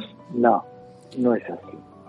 ¿A qué se suele tener miedo? Eso nos impide tener relaciones sanas. Tenemos el miedo, es una de las peores cosas que nos puede ocurrir. De ahí nacen casi todos los males. El miedo nos hace más pequeños, nos hace, nos hace no relacionarnos, nos hace no montar negocios, nos hace eh, no crecer, nos hace no conocer mundo, no viajar, no montar, no aprender. El miedo es el enemigo más grande del mundo. Pero yo te voy a explicar ahora cómo matas al miedo. El miedo, imagínate, imagínate el miedo. Imaginaros todos, el miedo está, imaginaros que vamos andando y nos encontramos una, una cueva, una cueva, ahí está la cueva, y resulta que miras a la cueva y dices, y dices, voy a entrar. Y llamas, y ahí está el miedo. Y entras y dices, voy a por el miedo. Yo soy muy valiente y voy a por él y me lo voy a comer. Cuando entras en donde el miedo, cuando entras a esa cueva oscura, ves los ojos del miedo, y ves los ojos, unos ojos grandes, y, ya, y ya, ya- ya estás muerto de miedo. Una vez que entras ahí, entras ahí y te metes ahí y te ocultas en esa cueva, estás muerto, porque el miedo va por la noche. El miedo tiene garras que te devora por la noche. ¿Cómo se vence al miedo? Al miedo se vence quedándote fuera de la cueva, dos metros por delante de la cueva, por fuera. Y le dices al miedo, sal, sal, y el miedo te dirá, no, yo no salgo. Sal, sal, que te quiero ver. No, que no salgo. Sal, ¿qué te pasa? No tienes narices a salir. Y sale el miedo. Y cuando sale, te das cuenta que solo tenía ojos y garras. Pero es un ser muy pequeño. Porque el miedo cuando lo sacas a la luz, cuando dices cuáles son tus miedos, y los vo- vociferas con palabras, tengo miedo a volar, tengo miedo a querer, tengo miedo a montar una cosa y lo compartes, el miedo ya no pasa a ser miedo, ya se muere. El miedo cuando lo sacas a la luz, se muere, porque es un vampiro. Y cuando le da la luz al miedo, muere. Mm. Eh, para terminar, Cipri, ¿qué consejos, eh, solo uno, un consejo, nos darías para relacionarnos de una manera sana? Bien, pues mira, te lo voy a dar con una palabra. A ver, a ver, porque es que esta palabra es, es- es- pero la voy a deletrear. Ujú. D A R dar. Estar en modo dar constantemente. Dedicaros a dar, que tenéis mucho que dar. Aunque no te quede nada en las manos y los bolsillos, tienes mucho que dar porque puedes dar un abrazo. Porque dando, te devolverá el mundo todo. Porque dando practicarás algo que es un deporte que no es de riesgo, porque el riesgo está en no dar. El riesgo está en no relacionarse. El riesgo está en estar siempre pendiente en el debe y el haber, en el debe y el haber, y en el haber- y no estar el haber que puedes hacer por los demás, por tu entorno, por tu empresa, por tus compañeros de clase, por tus amigos. Porque si practicas eso, todo el mundo, absolutamente todo el mundo que tenga dos dedos de frente, va a querer estar solo y exclusivamente a tu lado. Yo es que me estoy acordando con esta entrevista, todo lo que se está diciendo de dar y los negocios, y eso me estoy acordando de una frase que decía mi abuela, que decía, el que regala bien vende, si el que lo recibe lo entiende. Guay. Tu abuela es muy sabia. Es que las abuelas... Tu abuela es muy sabia. Las abuelas han tirado toda una vida para poder decirte esa frase. Mm, ahórrate el camino, porque ahora no, no esperes a tener 80, 50 o 60 años para, para esto. Ya te lo estoy contando yo y te ahorras el viaje. Practícalo y déjate de tontas, que, que con la tontá, como dice mi amigo José Mota, se nos va el vino en catas. Es decir, dejar de catar y poneros a, en marcha. mm. Pues muchas gracias, Cipri. Nosotros creo que hoy hemos aprendido también de ti. Eh, yo particularmente intentaré seguir tus consejos y nos puedes añadir a tus contactos y con todo nuestro corazón. Pues estoy encantado, ahí tenéis mi teléfono, que lo tiene Jesús, mi, mi red social, estoy en LinkedIn, que me escribe mucha gente, como Cipri Quintas, dispuesto a escuchar a todos los que quieran, también estoy en Instagram, en todos lados tardo en contestar porque recibo muchos mensajes, pero será un placer a todos aquellos que me escriban de vuestra parte responderles y ver eh, y, y escucharles. No, no, no puedo dar trabajo a todo el que me pide ni invertir en todas las empresas que me, que me dé porque no puedo más, recibo muchas, pero lo que sí tengo son dos orejas para escuchar. Y te voy a decir una cosa, si me permites. Sí, sí. Eh, te, te vuelve a decir conmigo, voy a hacer esto y no me digas que lo vas a intentar. No, Intentarlo no. no es hacerlo. Intentar es quedarse en el camino. Intentar es quedarte tú bien contigo mismo. Repite lo que vas a hacer. Mm, Yo voy a hacer, voy a hacer. Mm, Según Me salga por la encanta. puerta. Vamos, vamos a ello, vamos a ello, porque todo, tienes todas las herramientas para obtener éxito. Las tienes de serie y de gratis. Mm. Pues te damos otra vez muchísimas gracias por atendernos y disfruta de esa pequeña que seguro que te va a dar sin pedir. Bueno, sí te pedirá cariño, pero estoy segura de que estarás encantado de dárselo. Te lo daré constantemente. Un abrazo con todo mi alma, gracias por hacerme grande y gracias porque al hablar con vosotros también me recuerdo a mí mismo. Con lo cual, veis, siempre gano. Muchas gracias. Llegó Navidad y aún tengo esperanza de que todo cambiará. El odio y la guerra por amor y paz, la ira por la calma y el hambre por el pan.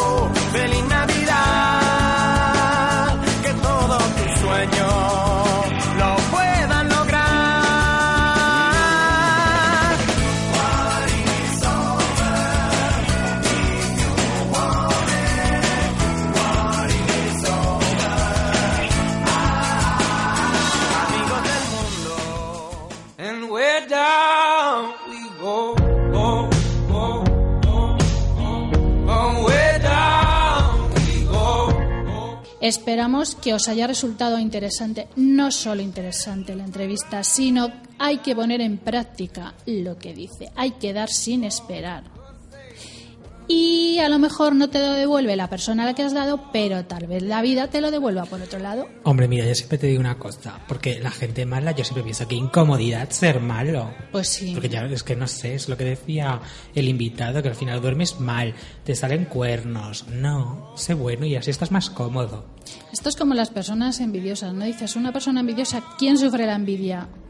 Quien siente la envidia, no, Claro. no la persona que es envidiada. La persona que es envidiada, pff, La persona que da envidiada, pues es que está muy bien, entonces la envidian, entonces no le, ¿qué le pasa? Pues nada, pues está bien. pues hay que dar, sí señor, hay que dar sobre todo con corazón y con amor.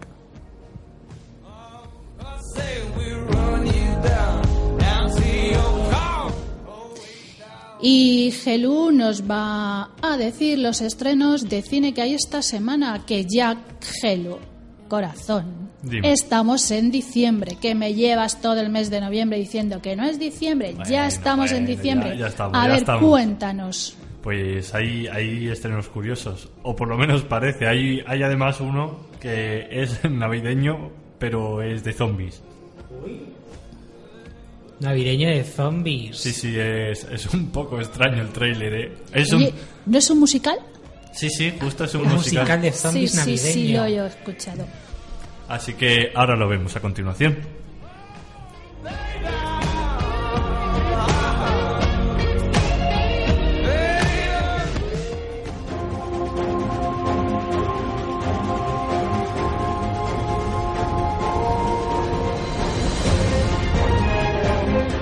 Cinemaníacos, el séptimo arte de tu radio.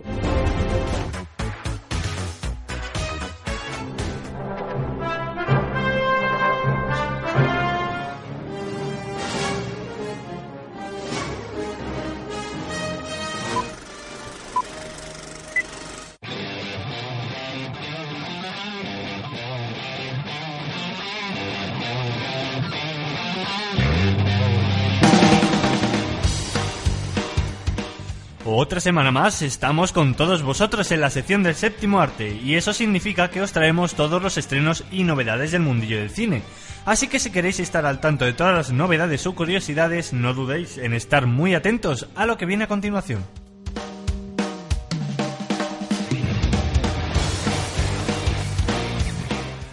Ana y el Apocalipsis. Este es uno de los estrenos para esta semana de diciembre.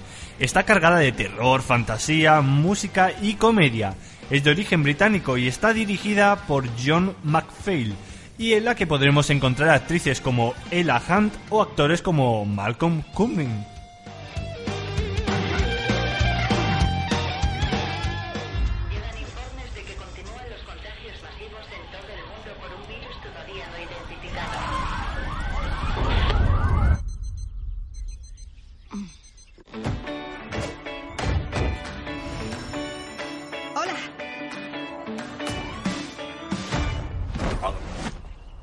¿Puede oírme?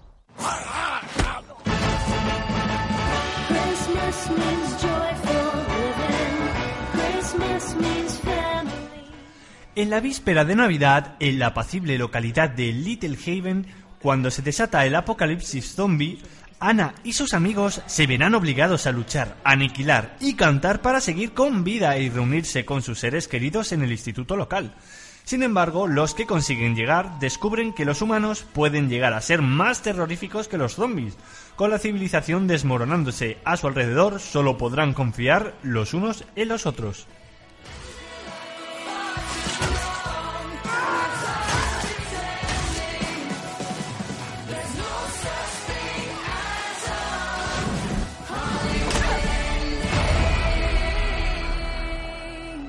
Mierda. ¿Qué? Justin Bieber es un zombie.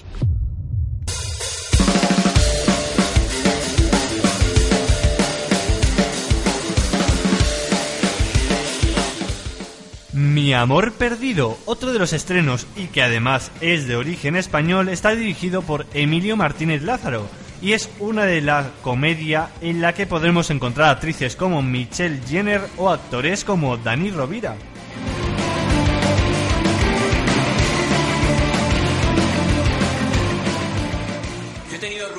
De todos los colores. Me acuerdo, por ejemplo, cuando salía con Rocío. Si le compramos ahora, quiere decir que vamos a seguir juntos otros seis meses. Le voy a dar, ¿eh? Le voy a dar. Es mucho compromiso, así que creo que es mejor que lo dejemos. Pero ahora estoy enamorado. Y es maravilloso. Pero también es una mierda, porque al final todo siempre sale mal. Esto se acabó. Llevamos mucho tiempo juntos ya, Olivia. Las parejas están abocadas a romper. Creo que recuerdo que habíamos roto justo antes del accidente. No me creo la suerte que he tenido. Espero que salga bien. Porque no va a salir bien si todas tus relaciones salen siempre bien. Mario y Olivia se enamoran localmente, locamente. Una tarde planteándose que toda relación se acaba, terminan rompiendo. Durante la gran bronca, mi amor, el gato callejero adoptado por ambos y que solo atiende si le llaman mi amor, y le hablan en valenciano, se escapa y desaparece, como el amor que los unía. Durante un tiempo Olivia lo dará todo por muerto al amor y al gato, mientras Mario lo mantiene con vida a escondidas, como el gato de Scrollinger. El amor entre los dos permanece vivo y muerto al mismo tiempo hasta que, un buen día en el que parece haber resucitado definitivamente, Olivia se siente víctima de un engaño y decide declararle, amor la- declararle a Mario la guerra, una en la que, como en el amor, que aún respira, todo puede valer. Muerto, muerto. No Hay un 50% de posibilidades de que lo despierte. ¿Consientes y aceptas contraer matrimonio? Me deja como si fuese gilipollas. Es una historia cojonuda sobre cómo nos conocimos. No te vigila lo bestia. Quiero que aparquéis vuestras diferencias durante la obra. Yo no tengo la polla como un cacahuete. Dame la señal si tienes resaca.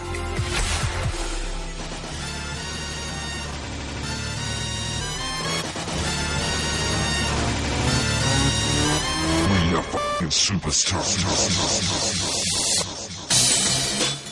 Muchos pensaréis que el cine no tiene curiosidades o leyendas que contar, pero realmente estás muy equivocado. Por eso os invitamos a escucharlas a continuación en la sección del séptimo arte. Free your mind.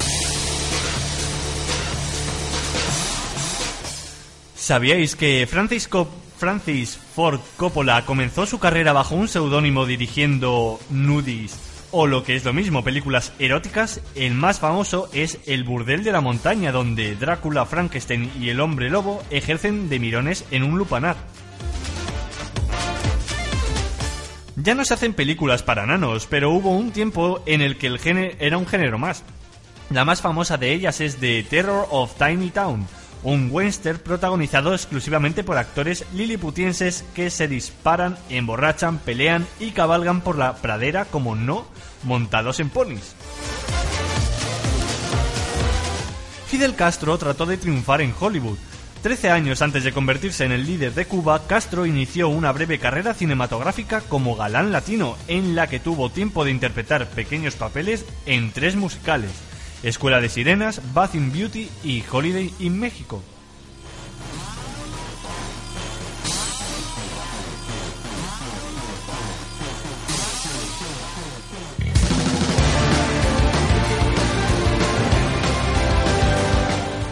Y para finalizar esta semana en el mundillo del cine, os traeremos algunas de las noticias más destacables del séptimo arte que de seguro os sorprenderán. ¿Quién es quién en Spider-Man Un Nuevo Universo? Nuestro amigo y vecino Spider-Man está de vuelta. Los más escépticos probablemente estén cansados después del enésimo reboot y el bombardeo superheroico de los últimos años. Sin embargo, Spider-Man Un Nuevo Universo puede hacerle recuperar la fe perdida. Porque esta no es una adaptación más, sino un team-up de trepamuros en formato animado que por primera vez nos da la oportunidad de asomarnos al vasto multiverso de Marvel más allá de los cómics.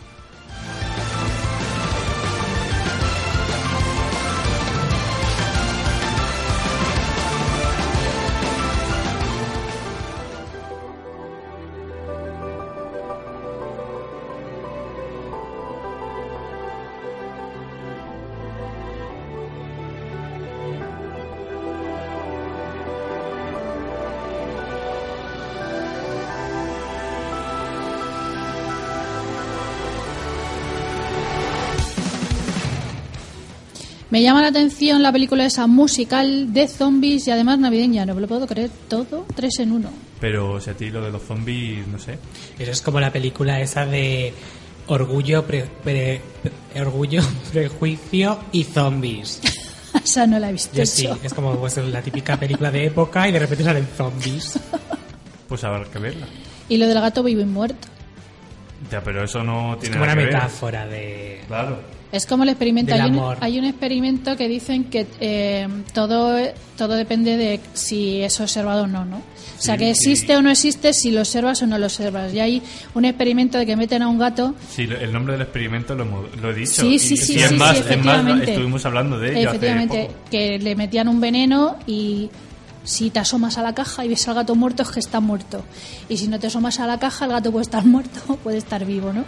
Exacto. Y lo de los famosos que hacen eh, cosas como por ejemplo Ford Coppola que hacía películas porno y, y utilizaba un seudónimo. Anda que no habrá gente por ahí que ha hecho cosas y no lo sabemos porque utiliza un seudónimo. Ay, pero hay muchos actores que empezaron así. De hecho, no sé si Kevin Costner empezó también haciendo películas. Con otro nombre. Eso ya no lo sé.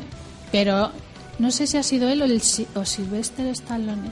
No sé. Sí, a ver si ejemplo- no, no lo cotilla un Por ejemplo, Marilyn Monroe, que siempre se dice que hizo películas de esas, Mm. se llamaba de otra manera y cuando ya era actriz famosa se llamó Marilyn Monroe. Que los comienzos Pues como son nosotros, difíciles. que nos llamamos de otra manera antes cuando hacíamos porno y ahora nos llamamos de otra manera. Madre mía, va- vamos, A vamos ver, a dejarlo. porno, porno no hemos hecho. Hemos hecho Dejémoslo aquí, dejémoslo aquí. Nudis, la película esa de... Ya está.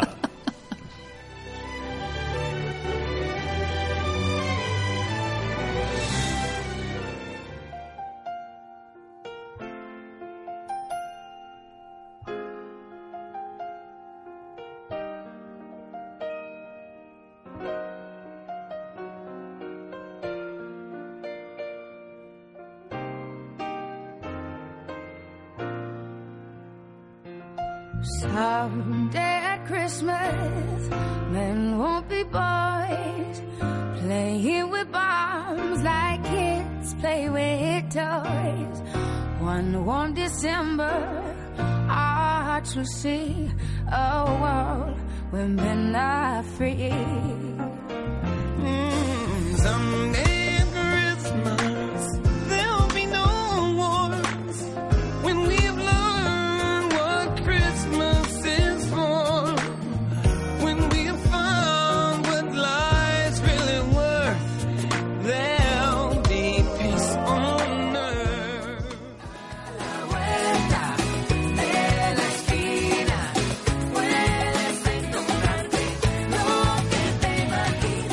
Soy Helu, me encanta el cine, el anime y me encantas tú. Así que acompáñame en A la Vuelta de la Esquina.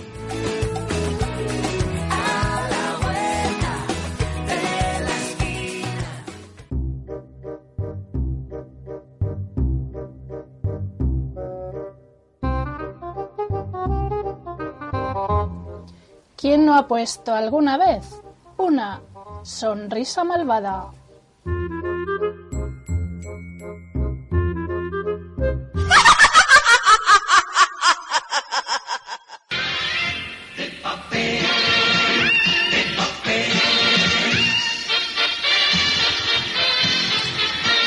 Queridos oyentes y querido mundo, aunque algunas personas niegan el cambio climático, lo cierto es que muchos de los incendios que se vienen sucediendo en el planeta se asocian con este fenómeno. No solo en nuestro país se suceden año tras año incendios forestales, en el resto del mundo, producidos por el ser humano o no, cada año vemos cómo se destruyen innumerables hectáreas de bosques.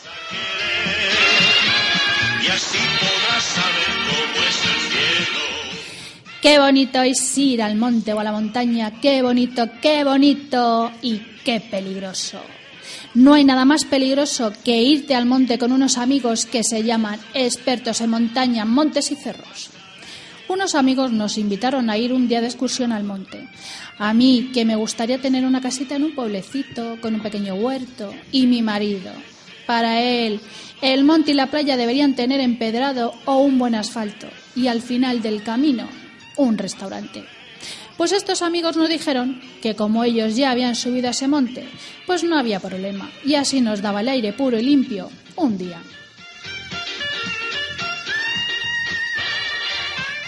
Como somos urbanitas, mi pariente y yo, tenía, no teníamos calzado apropiado para ello.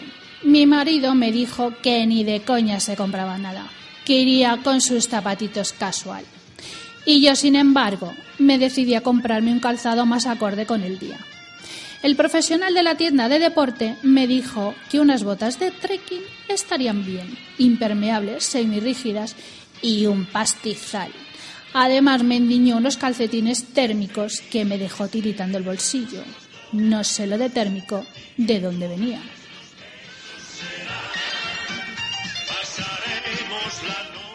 Y allí, en el monte, nos plantamos la pareja de amigos, mi pariente y yo. Ellos con una indumentaria tipo tiroleses y un bastón con un clavito en la punta. Mi marido, casual, casual.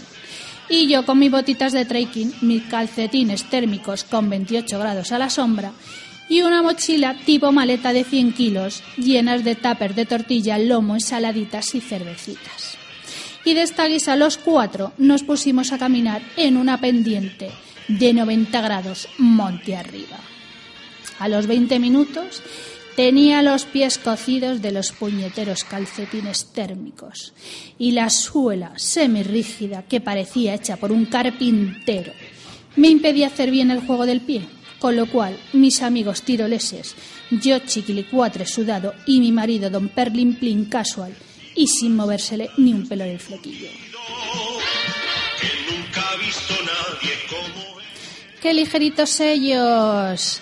Mis amigos se apañaban con una botellita pequeña de agua y mi marido esperaba llegar a la cima donde suponía él le esperaba el bar. Pero no importa, en algún momento querrían comer. Y entonces les diría que la que llevó la mochila de 100 kilos fui yo. Y me pensaría muy mucho compartir mi tortilla. Pero aún quedaba calvario. Y mucho. Cari, si a mí no me gusta el verde, que no me gusta el silencio, ay, que no me gustan las cagadas de los animalitos, ay, que no me gusta el aire puro, que no me sienta bien. A los tres cuartos de hora, con los pies encharcados por el sudor, un dolor insoportable de espalda, decido sentarme un rato. Los amigos nos dicen que nos esperan un poquito más arriba. Y como etéreas bailarinas siguen cuesta arriba. ¡Hala! Como si no existiera el peso de la gravedad.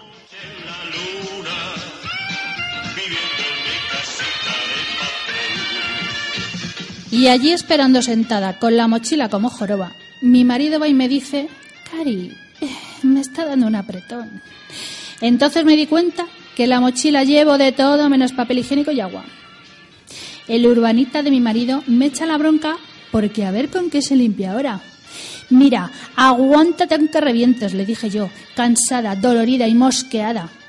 Que seguro que al final del camino hay uno de esos barecitos. Nos pusimos de nuevo en marcha. Entonces el camino comenzó a estar como lleno de hojitas que lo hacían resbaladizo. Y mi marido, el de los zapatitos casual, se empezaba a escurrir. Subía dos metros, bajaba tres. Subía dos metros y bajaba tres. El muy. En una de esas se agarró a la mochila y los dos caímos rodando pendien- pendiente abajo durante al menos 20 metros.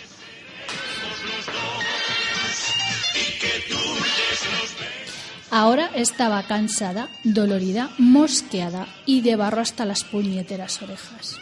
Dos horas llevábamos, dos horas intentando subir al monte. A ver, si a mí lo que me gusta son los pueblos y a mi marido los aceraos. Decidí vaciar la mochila, me pesaba demasiado, así que tiré la tortilla, lomo y la ensalada. No sé, de verdad no sé de dónde salieron, no sé cómo lo olieron tan deprisa, pero al olor de la comida los mosquitos, moscas y tábanos nos empezaban a rodear. Yo gritaba moviendo como loca los brazos, ¡quítamelos, quítamelos! Cuando veo que mi marido se da una leche con la mano abierta en la nuca y dice, ¡me ha picado! No supimos lo que era aquel bicho, pero la nuca empezaba a hinchársele y a ponérsele roja.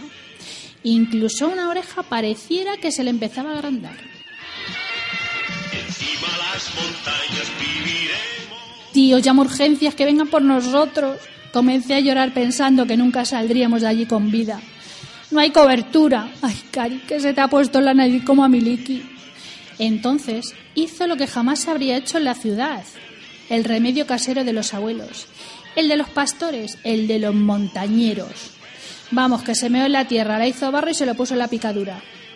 Y allí sentados, cansados, doloridos, mosqueados y embarrados e hinchados, esperamos a que nuestros amigos se dieran cuenta de que no aparecíamos.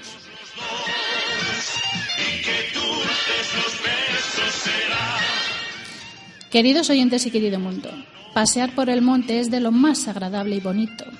Respirar el aire puro del que escasea nuestras ciudades. Pero seamos responsables, no dejemos botellas de vidrio que puedan hacer efecto lupa. No hagamos fuegos en lugares donde no se debe. Si vas al monte, cuídalo.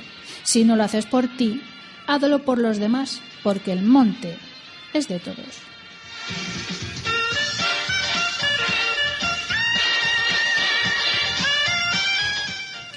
Pues es que ser urbanita está muy bien, pero también deberíamos aprender un poco a sobrevivir en la naturaleza, que es nuestro medio natural. Pero no estamos acostumbrados. Yo no estoy acostumbrado, no he sido ni Boy Scout ni nada de eso, pero eh, a mí me gustaría saber, no sé, saber sobrevivir. Y ya no, esto, esto no es una- una supervivencia, es un paseo, Mm. pero fíjate lo que has sufrido. Tú has subido a, a un monte donde no pasa mucha gente, sino eh, no pasa nadie. Yo he subido a un monte en Segovia, que era, hay una caminata y subir y subir hasta el trono del rey. Y has, es- y, y has escuchado que ¿La no se escucha nada. Eh, no. Pues hay un momento en que no se escucha nada. Y cuando respiras dices, ¡ay! ¿Quién hay a mi lado? No, que eso no escuche nada, no, pero en- en- una vez en las Islas Cíes, que era un bosque, subimos al faro tal, y luego bajamos de noche, y yo me moría de miedo, Mm. pero de miedo, porque es que, de verdad, o sea, es- eso que dicen que cuando vas solo por el bosque sientes que te persiguen, yo lo Mm. sentía y decía, eso son alucinaciones mías, pero es que yo empecé a correr. Porque me daba miedo y yo sabía que eran mis pasos, el eco y todo eso. Mm. Me moría de miedo.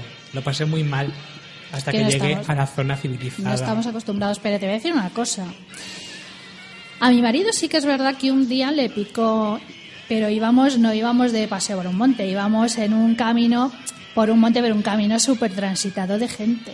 Y le picó algo. Y no sabíamos si tenía alergia o no. Y cuando subimos al, a la ermita, porque allí arriba del todo había una ermita, le dijo un guardia civil, oiga señor, hágase usted pis en la tierra, hágase un barrizal y se lo pone usted la picadura. El- es el remedio casero. Cosas lógicas que ellos saben y nosotros, Nosotros deberíamos no, saber. nosotros no sabemos que eso es un antihistamínico. Yo no lo sabía, pero mira, me gustaría saber ese tipo de cosas. Pues ya sabéis. salvar la vida. Si os pica algo y no tenéis una pomadita antihistamínica, ya sabéis lo que podéis hacer. Y si tierra. E- Efectivamente, y dicho por un guardia civil.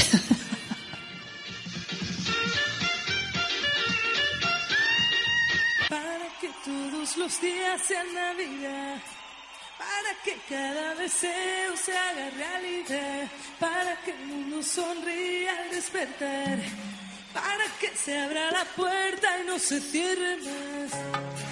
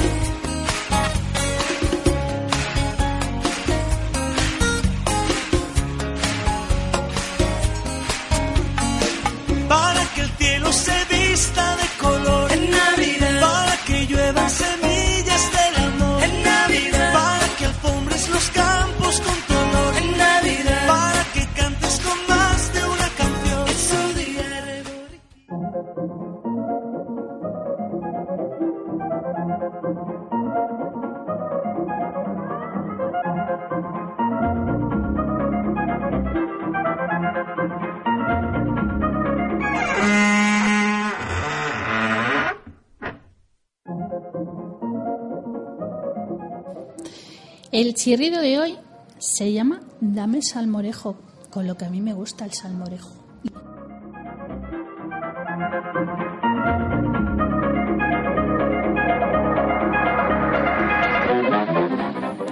¡Ay, ojú, qué calor! ¡Ojú, qué calor! ¡Ojú, qué calor! La mujer cordobesa se destaca de las demás porque sigue una dieta que no se da en otro lugar. Julio Romero de Torres se enamoró de la mujer morena porque sigue una dieta que no se da en otro lugar. A las una, el vino fino. A las dos, un buen perol. Boquerones, flamenquín y papas al pelotón. A las tres, salmorejo cordobés. A las cuatro, me echo un rato. Y a las cinco, tomo el sol. Y a las seis otra vez, ¡ay! eh, ey! Dame salmorejo cordobés.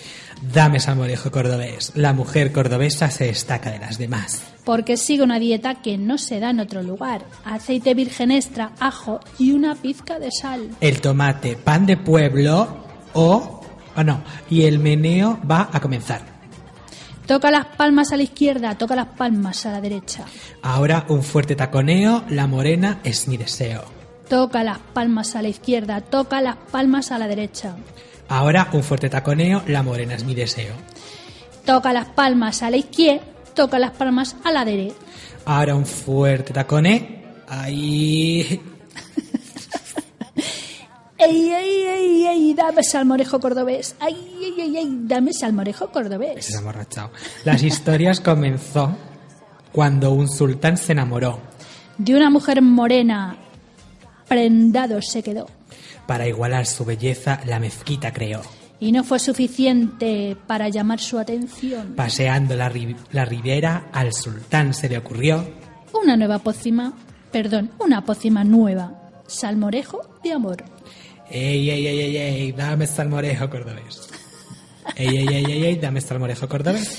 ¡Ey, ey, ey! Dame salmorejo cordobés. ¡Ey, ey, ey, ey! Dame salmorejo cordobés. ¡Ojú, qué calor! ¡Ojú, qué calor! ¡Ojú, qué calor! ¡Ay!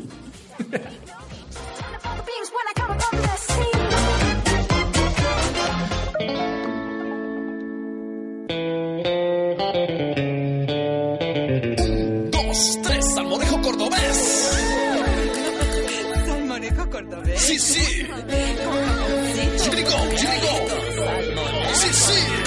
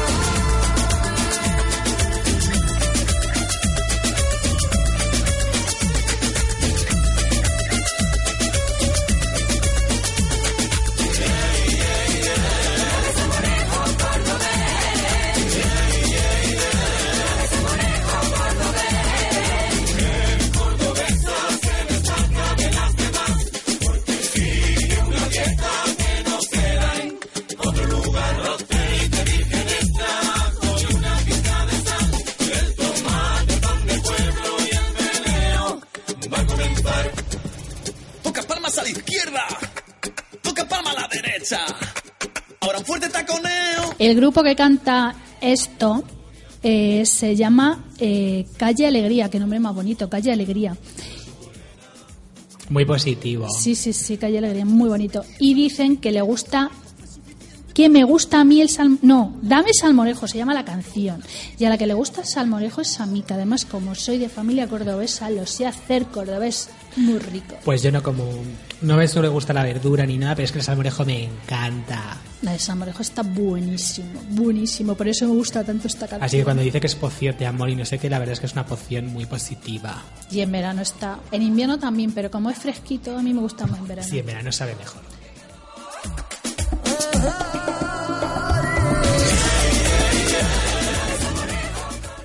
Usha, si te gusta el manga, ¿te gusta Anita Kume?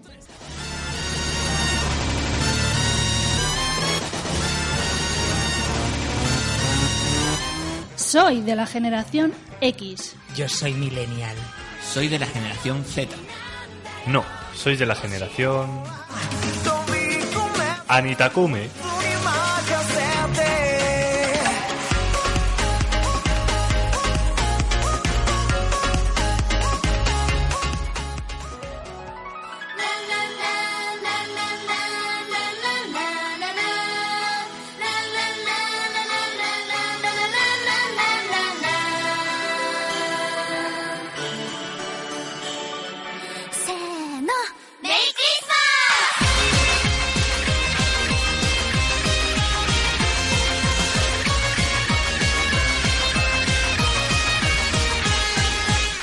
Si eres un amante de la cultura japonesa o simplemente quieres introducirte en ella, recuerda bien esta sección porque de ese modo conseguirás estar al tanto de las últimas novedades.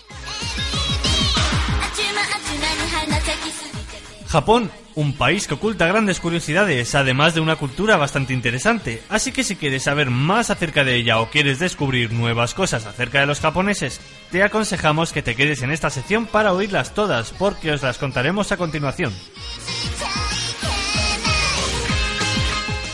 Si vas a coger un taxi, no debes no intentes abrir la puerta, lo hará el conductor desde el interior.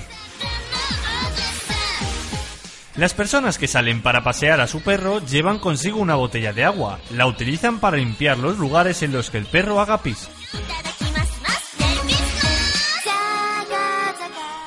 Si viajas en tren, fíjate en el revisor. Al entrar y salir del vagón hará una profunda reverencia.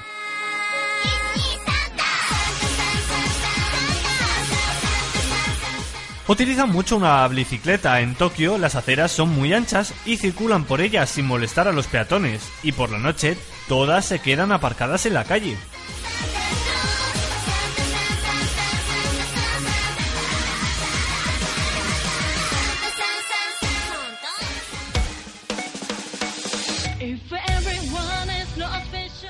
¿Quieres estar al tanto de todas las novedades que se producen en el mundillo del anime y del manga? Pues es así, aquí os traemos algunas de las noticias más interesantes para esta próxima semana. La segunda temporada de Move Psycho 100 ya tiene fecha de estreno. En abril de 2012 comenzaba en la revista Ura Sunday la publicación de Move Psycho 100, un webcómic japonés creado por One, guionista de la ya conocida One Punch Man.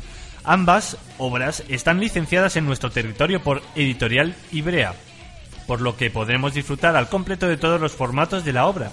En 2016 fue cuando Bones se lanzó de lleno con la obra de Once y empezó la producción animada de Boom Psycho 100, anime que actualmente cuenta con el beneplácito del público y que en nuestro territorio podemos ver al completo en Crunchyroll. Los rumores ya hablaban de una segunda temporada, pero ha sido la propia página web de Bones quien ha confirmado la continuación de Move Psycho. Tras hacer realidad este proyecto, en cuestión de semanas hemos podido disfrutar de las primeras imágenes promocionales de la segunda temporada, así como de un primer teaser trailer. Además, Bones ha confirmado definitivamente cuál será la fecha de estreno, el 7 de enero de 2019.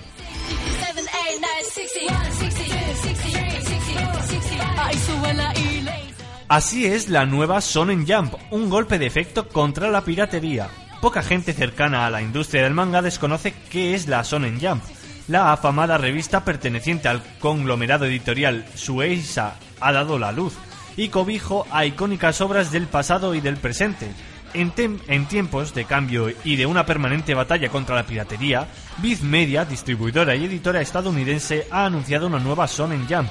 Una serie de modificaciones se instaurarán en la versión digital inglesa de la revista nipona a partir del próximo 17 de diciembre de 2018, con el objetivo de precisamente adaptarse a esos tiempos de cambio que comentaba.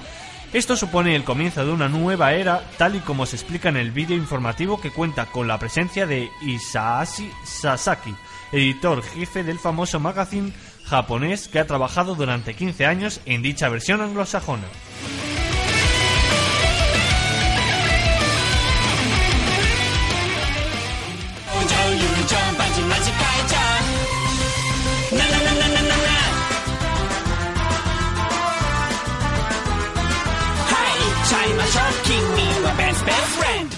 Hablemos de Nichijou. Nichijou en japonés significa vida diaria, denotando la cotidiana, la cotidianidad, pero sin referirse tanto a la monotonía. Esta serie de mediados de 2011 es todo menos una vida diaria aburrida. Una chica robot creada por un científico de 8 años, otra que demuestra su amor a base de bazocas, un joven aristócrata que se transporta en una cabra y, y un chico al que el cabello solo le crece en forma de moicano. Son solo algunas de las cientos de cosas que en esta serie transcurren episodio tras episodio.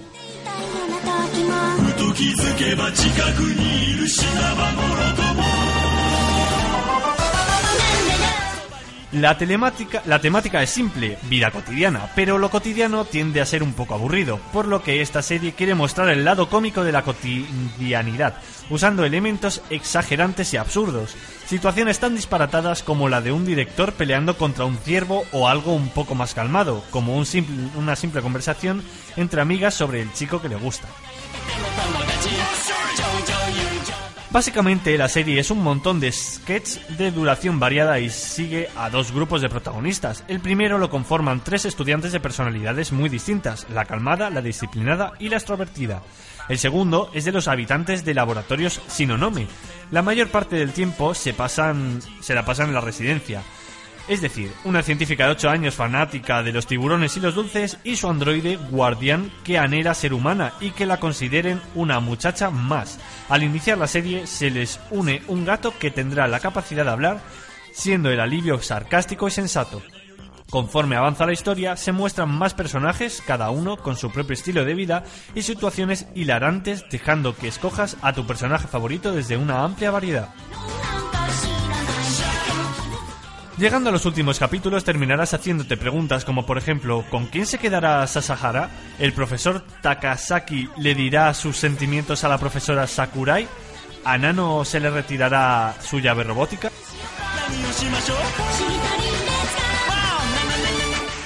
Así que si os gusta el humor tanto como a mí, de seguro que os encantará esta recomendación, un humor facilón que nos hará reír de principio a fin.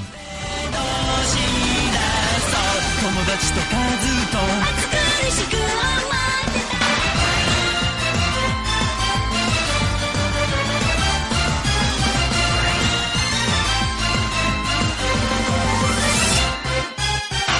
たった今初めて気づいた24時間 Me gusta eso de que los japoneses lleven una botellita de agua para que cuando el perrito haga pipí en una esquina le den con agüita para que no corroa la esquinita. Claro, porque si no luego no nos pueden escuchar, ¿no? A la vuelta de la esquina. No, es que la verdad es que, a ver, está muy bien recoger la caquita de los perros, pero eh, si te fijas las esquinas donde los perros hacen su pipí, están todas corroídas. ¿Y no hay una ley para eso? ¿O no? Mm, No, no, deberían hacerlo en el la ar- hay, pero la gente pasa o no sé. deberían hacerlo en el arbolito en vez de en la esquinita. Ya, pero bueno, así está el tema. Nada, botellita o que no hagan pis donde no deben. ¿Esto qué es? Los árboles, Los los, árboles. árboles. está fenomenal. Los árboles es mm, Es el material sitio, orgánico. es- claro, es el sitio. Claro.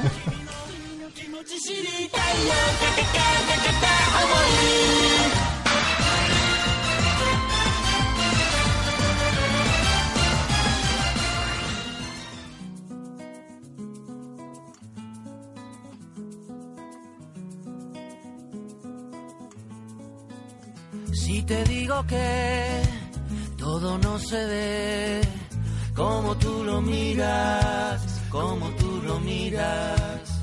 La tristeza va con la soledad, no le des el aire que respiras, los colores de la vida te recuerdan que este cuento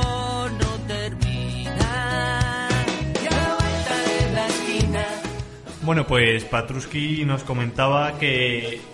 Que, bueno, espérate, que ha mandado otro mensaje a la vez y ya no, pu- no he podido verlo. Dice que eso de la botella de agua es obligatoria aquí, pero que te pueden multar si quieren. Que tienes que echar agua donde ha negado tu perro. O Que, sea, sa- que sale hace poco la ley, vamos. No lo sabía. pues mira, estamos a la misma altura que Japón. Pero nadie la lleva. No, la verdad es que yo nunca he visto a nadie echar agua ahí en las, en las fachadas. Si ya es complicado que la gente lleve la bolsita, si encima le dice que tiene que llevar una botellita de agua. Chica, ¿yo qué quieres que te diga? A mí me parece más fácil lo de la botellita que lo del otro, porque el otro tienes ni que agachar, tiras el agua y ya. O sea, por favor, sed un poco lógicos Hay que recoger las caquitas de los perros, por favor. y echar agua, Por favor. por favor. salir de la oscuridad. Sabes que de amor nadie se muere. Pues hemos llegado al final del programa. Esperamos que hayáis cogido bien la idea de Cipri Quintas y deis sin esperar y que vuestra vida sea un auténtico éxito, pero sobre todo a nivel personal. Nosotros intentaremos llevar a cabo algunos de esos consejos. El primero ya lo hacemos desde que comenzamos este programa y es que ponemos todo nuestro corazón en cada uno de ellos. Otro de los consejos lo vamos a poner en práctica ahora mismo y he daros las gracias por escucharnos cada semana porque sin vosotros nosotros no tendríamos sentido. Pero yo sí pido algo a cambio. Madre mía, eso es no lo que nos ha enseñado. Pido que nos manden mensajes, queremos saber lo que pensáis de todo lo que decimos. Pues lo es lo ha- único que pido. Hombre, ya, ya he puesto a pedir que nos escuche más gente todavía. Ya sabemos que, que es un Bueno, éxito pero- más, pero... Pero a la pero gente que nos está escuchando, que mande cositas. Como lo ha hecho Patruski, por ejemplo. A través y- del WhatsApp. Pepe, Lu, Lidia y Maribel. Efectivamente. ¿Y cómo lo pueden hacer? Pues, por ejemplo, Patruski lo hacía por WhatsApp. ¿A qué número? Al 646-835-828. Y también lo pueden hacer en las redes sociales, Facebook, Twitter, Instagram, con el nick arroba V de la esquina. Y también tenemos un correo al que nos podéis mandar mensajes. vdelasquina.gmail.com Y ya sabéis, si tenéis algo interesante que contarnos, aquí estamos. Yo mando abrazos. Ah, yo también, yo mando abrazos. Y yo también. A mandos dos- abrazos 2.0 virtuales. Pues buen fin de y mejor semana. Mua. Tu sonrisa está, déjala llegar. Tu sonrisa está a la vuelta de la esquina.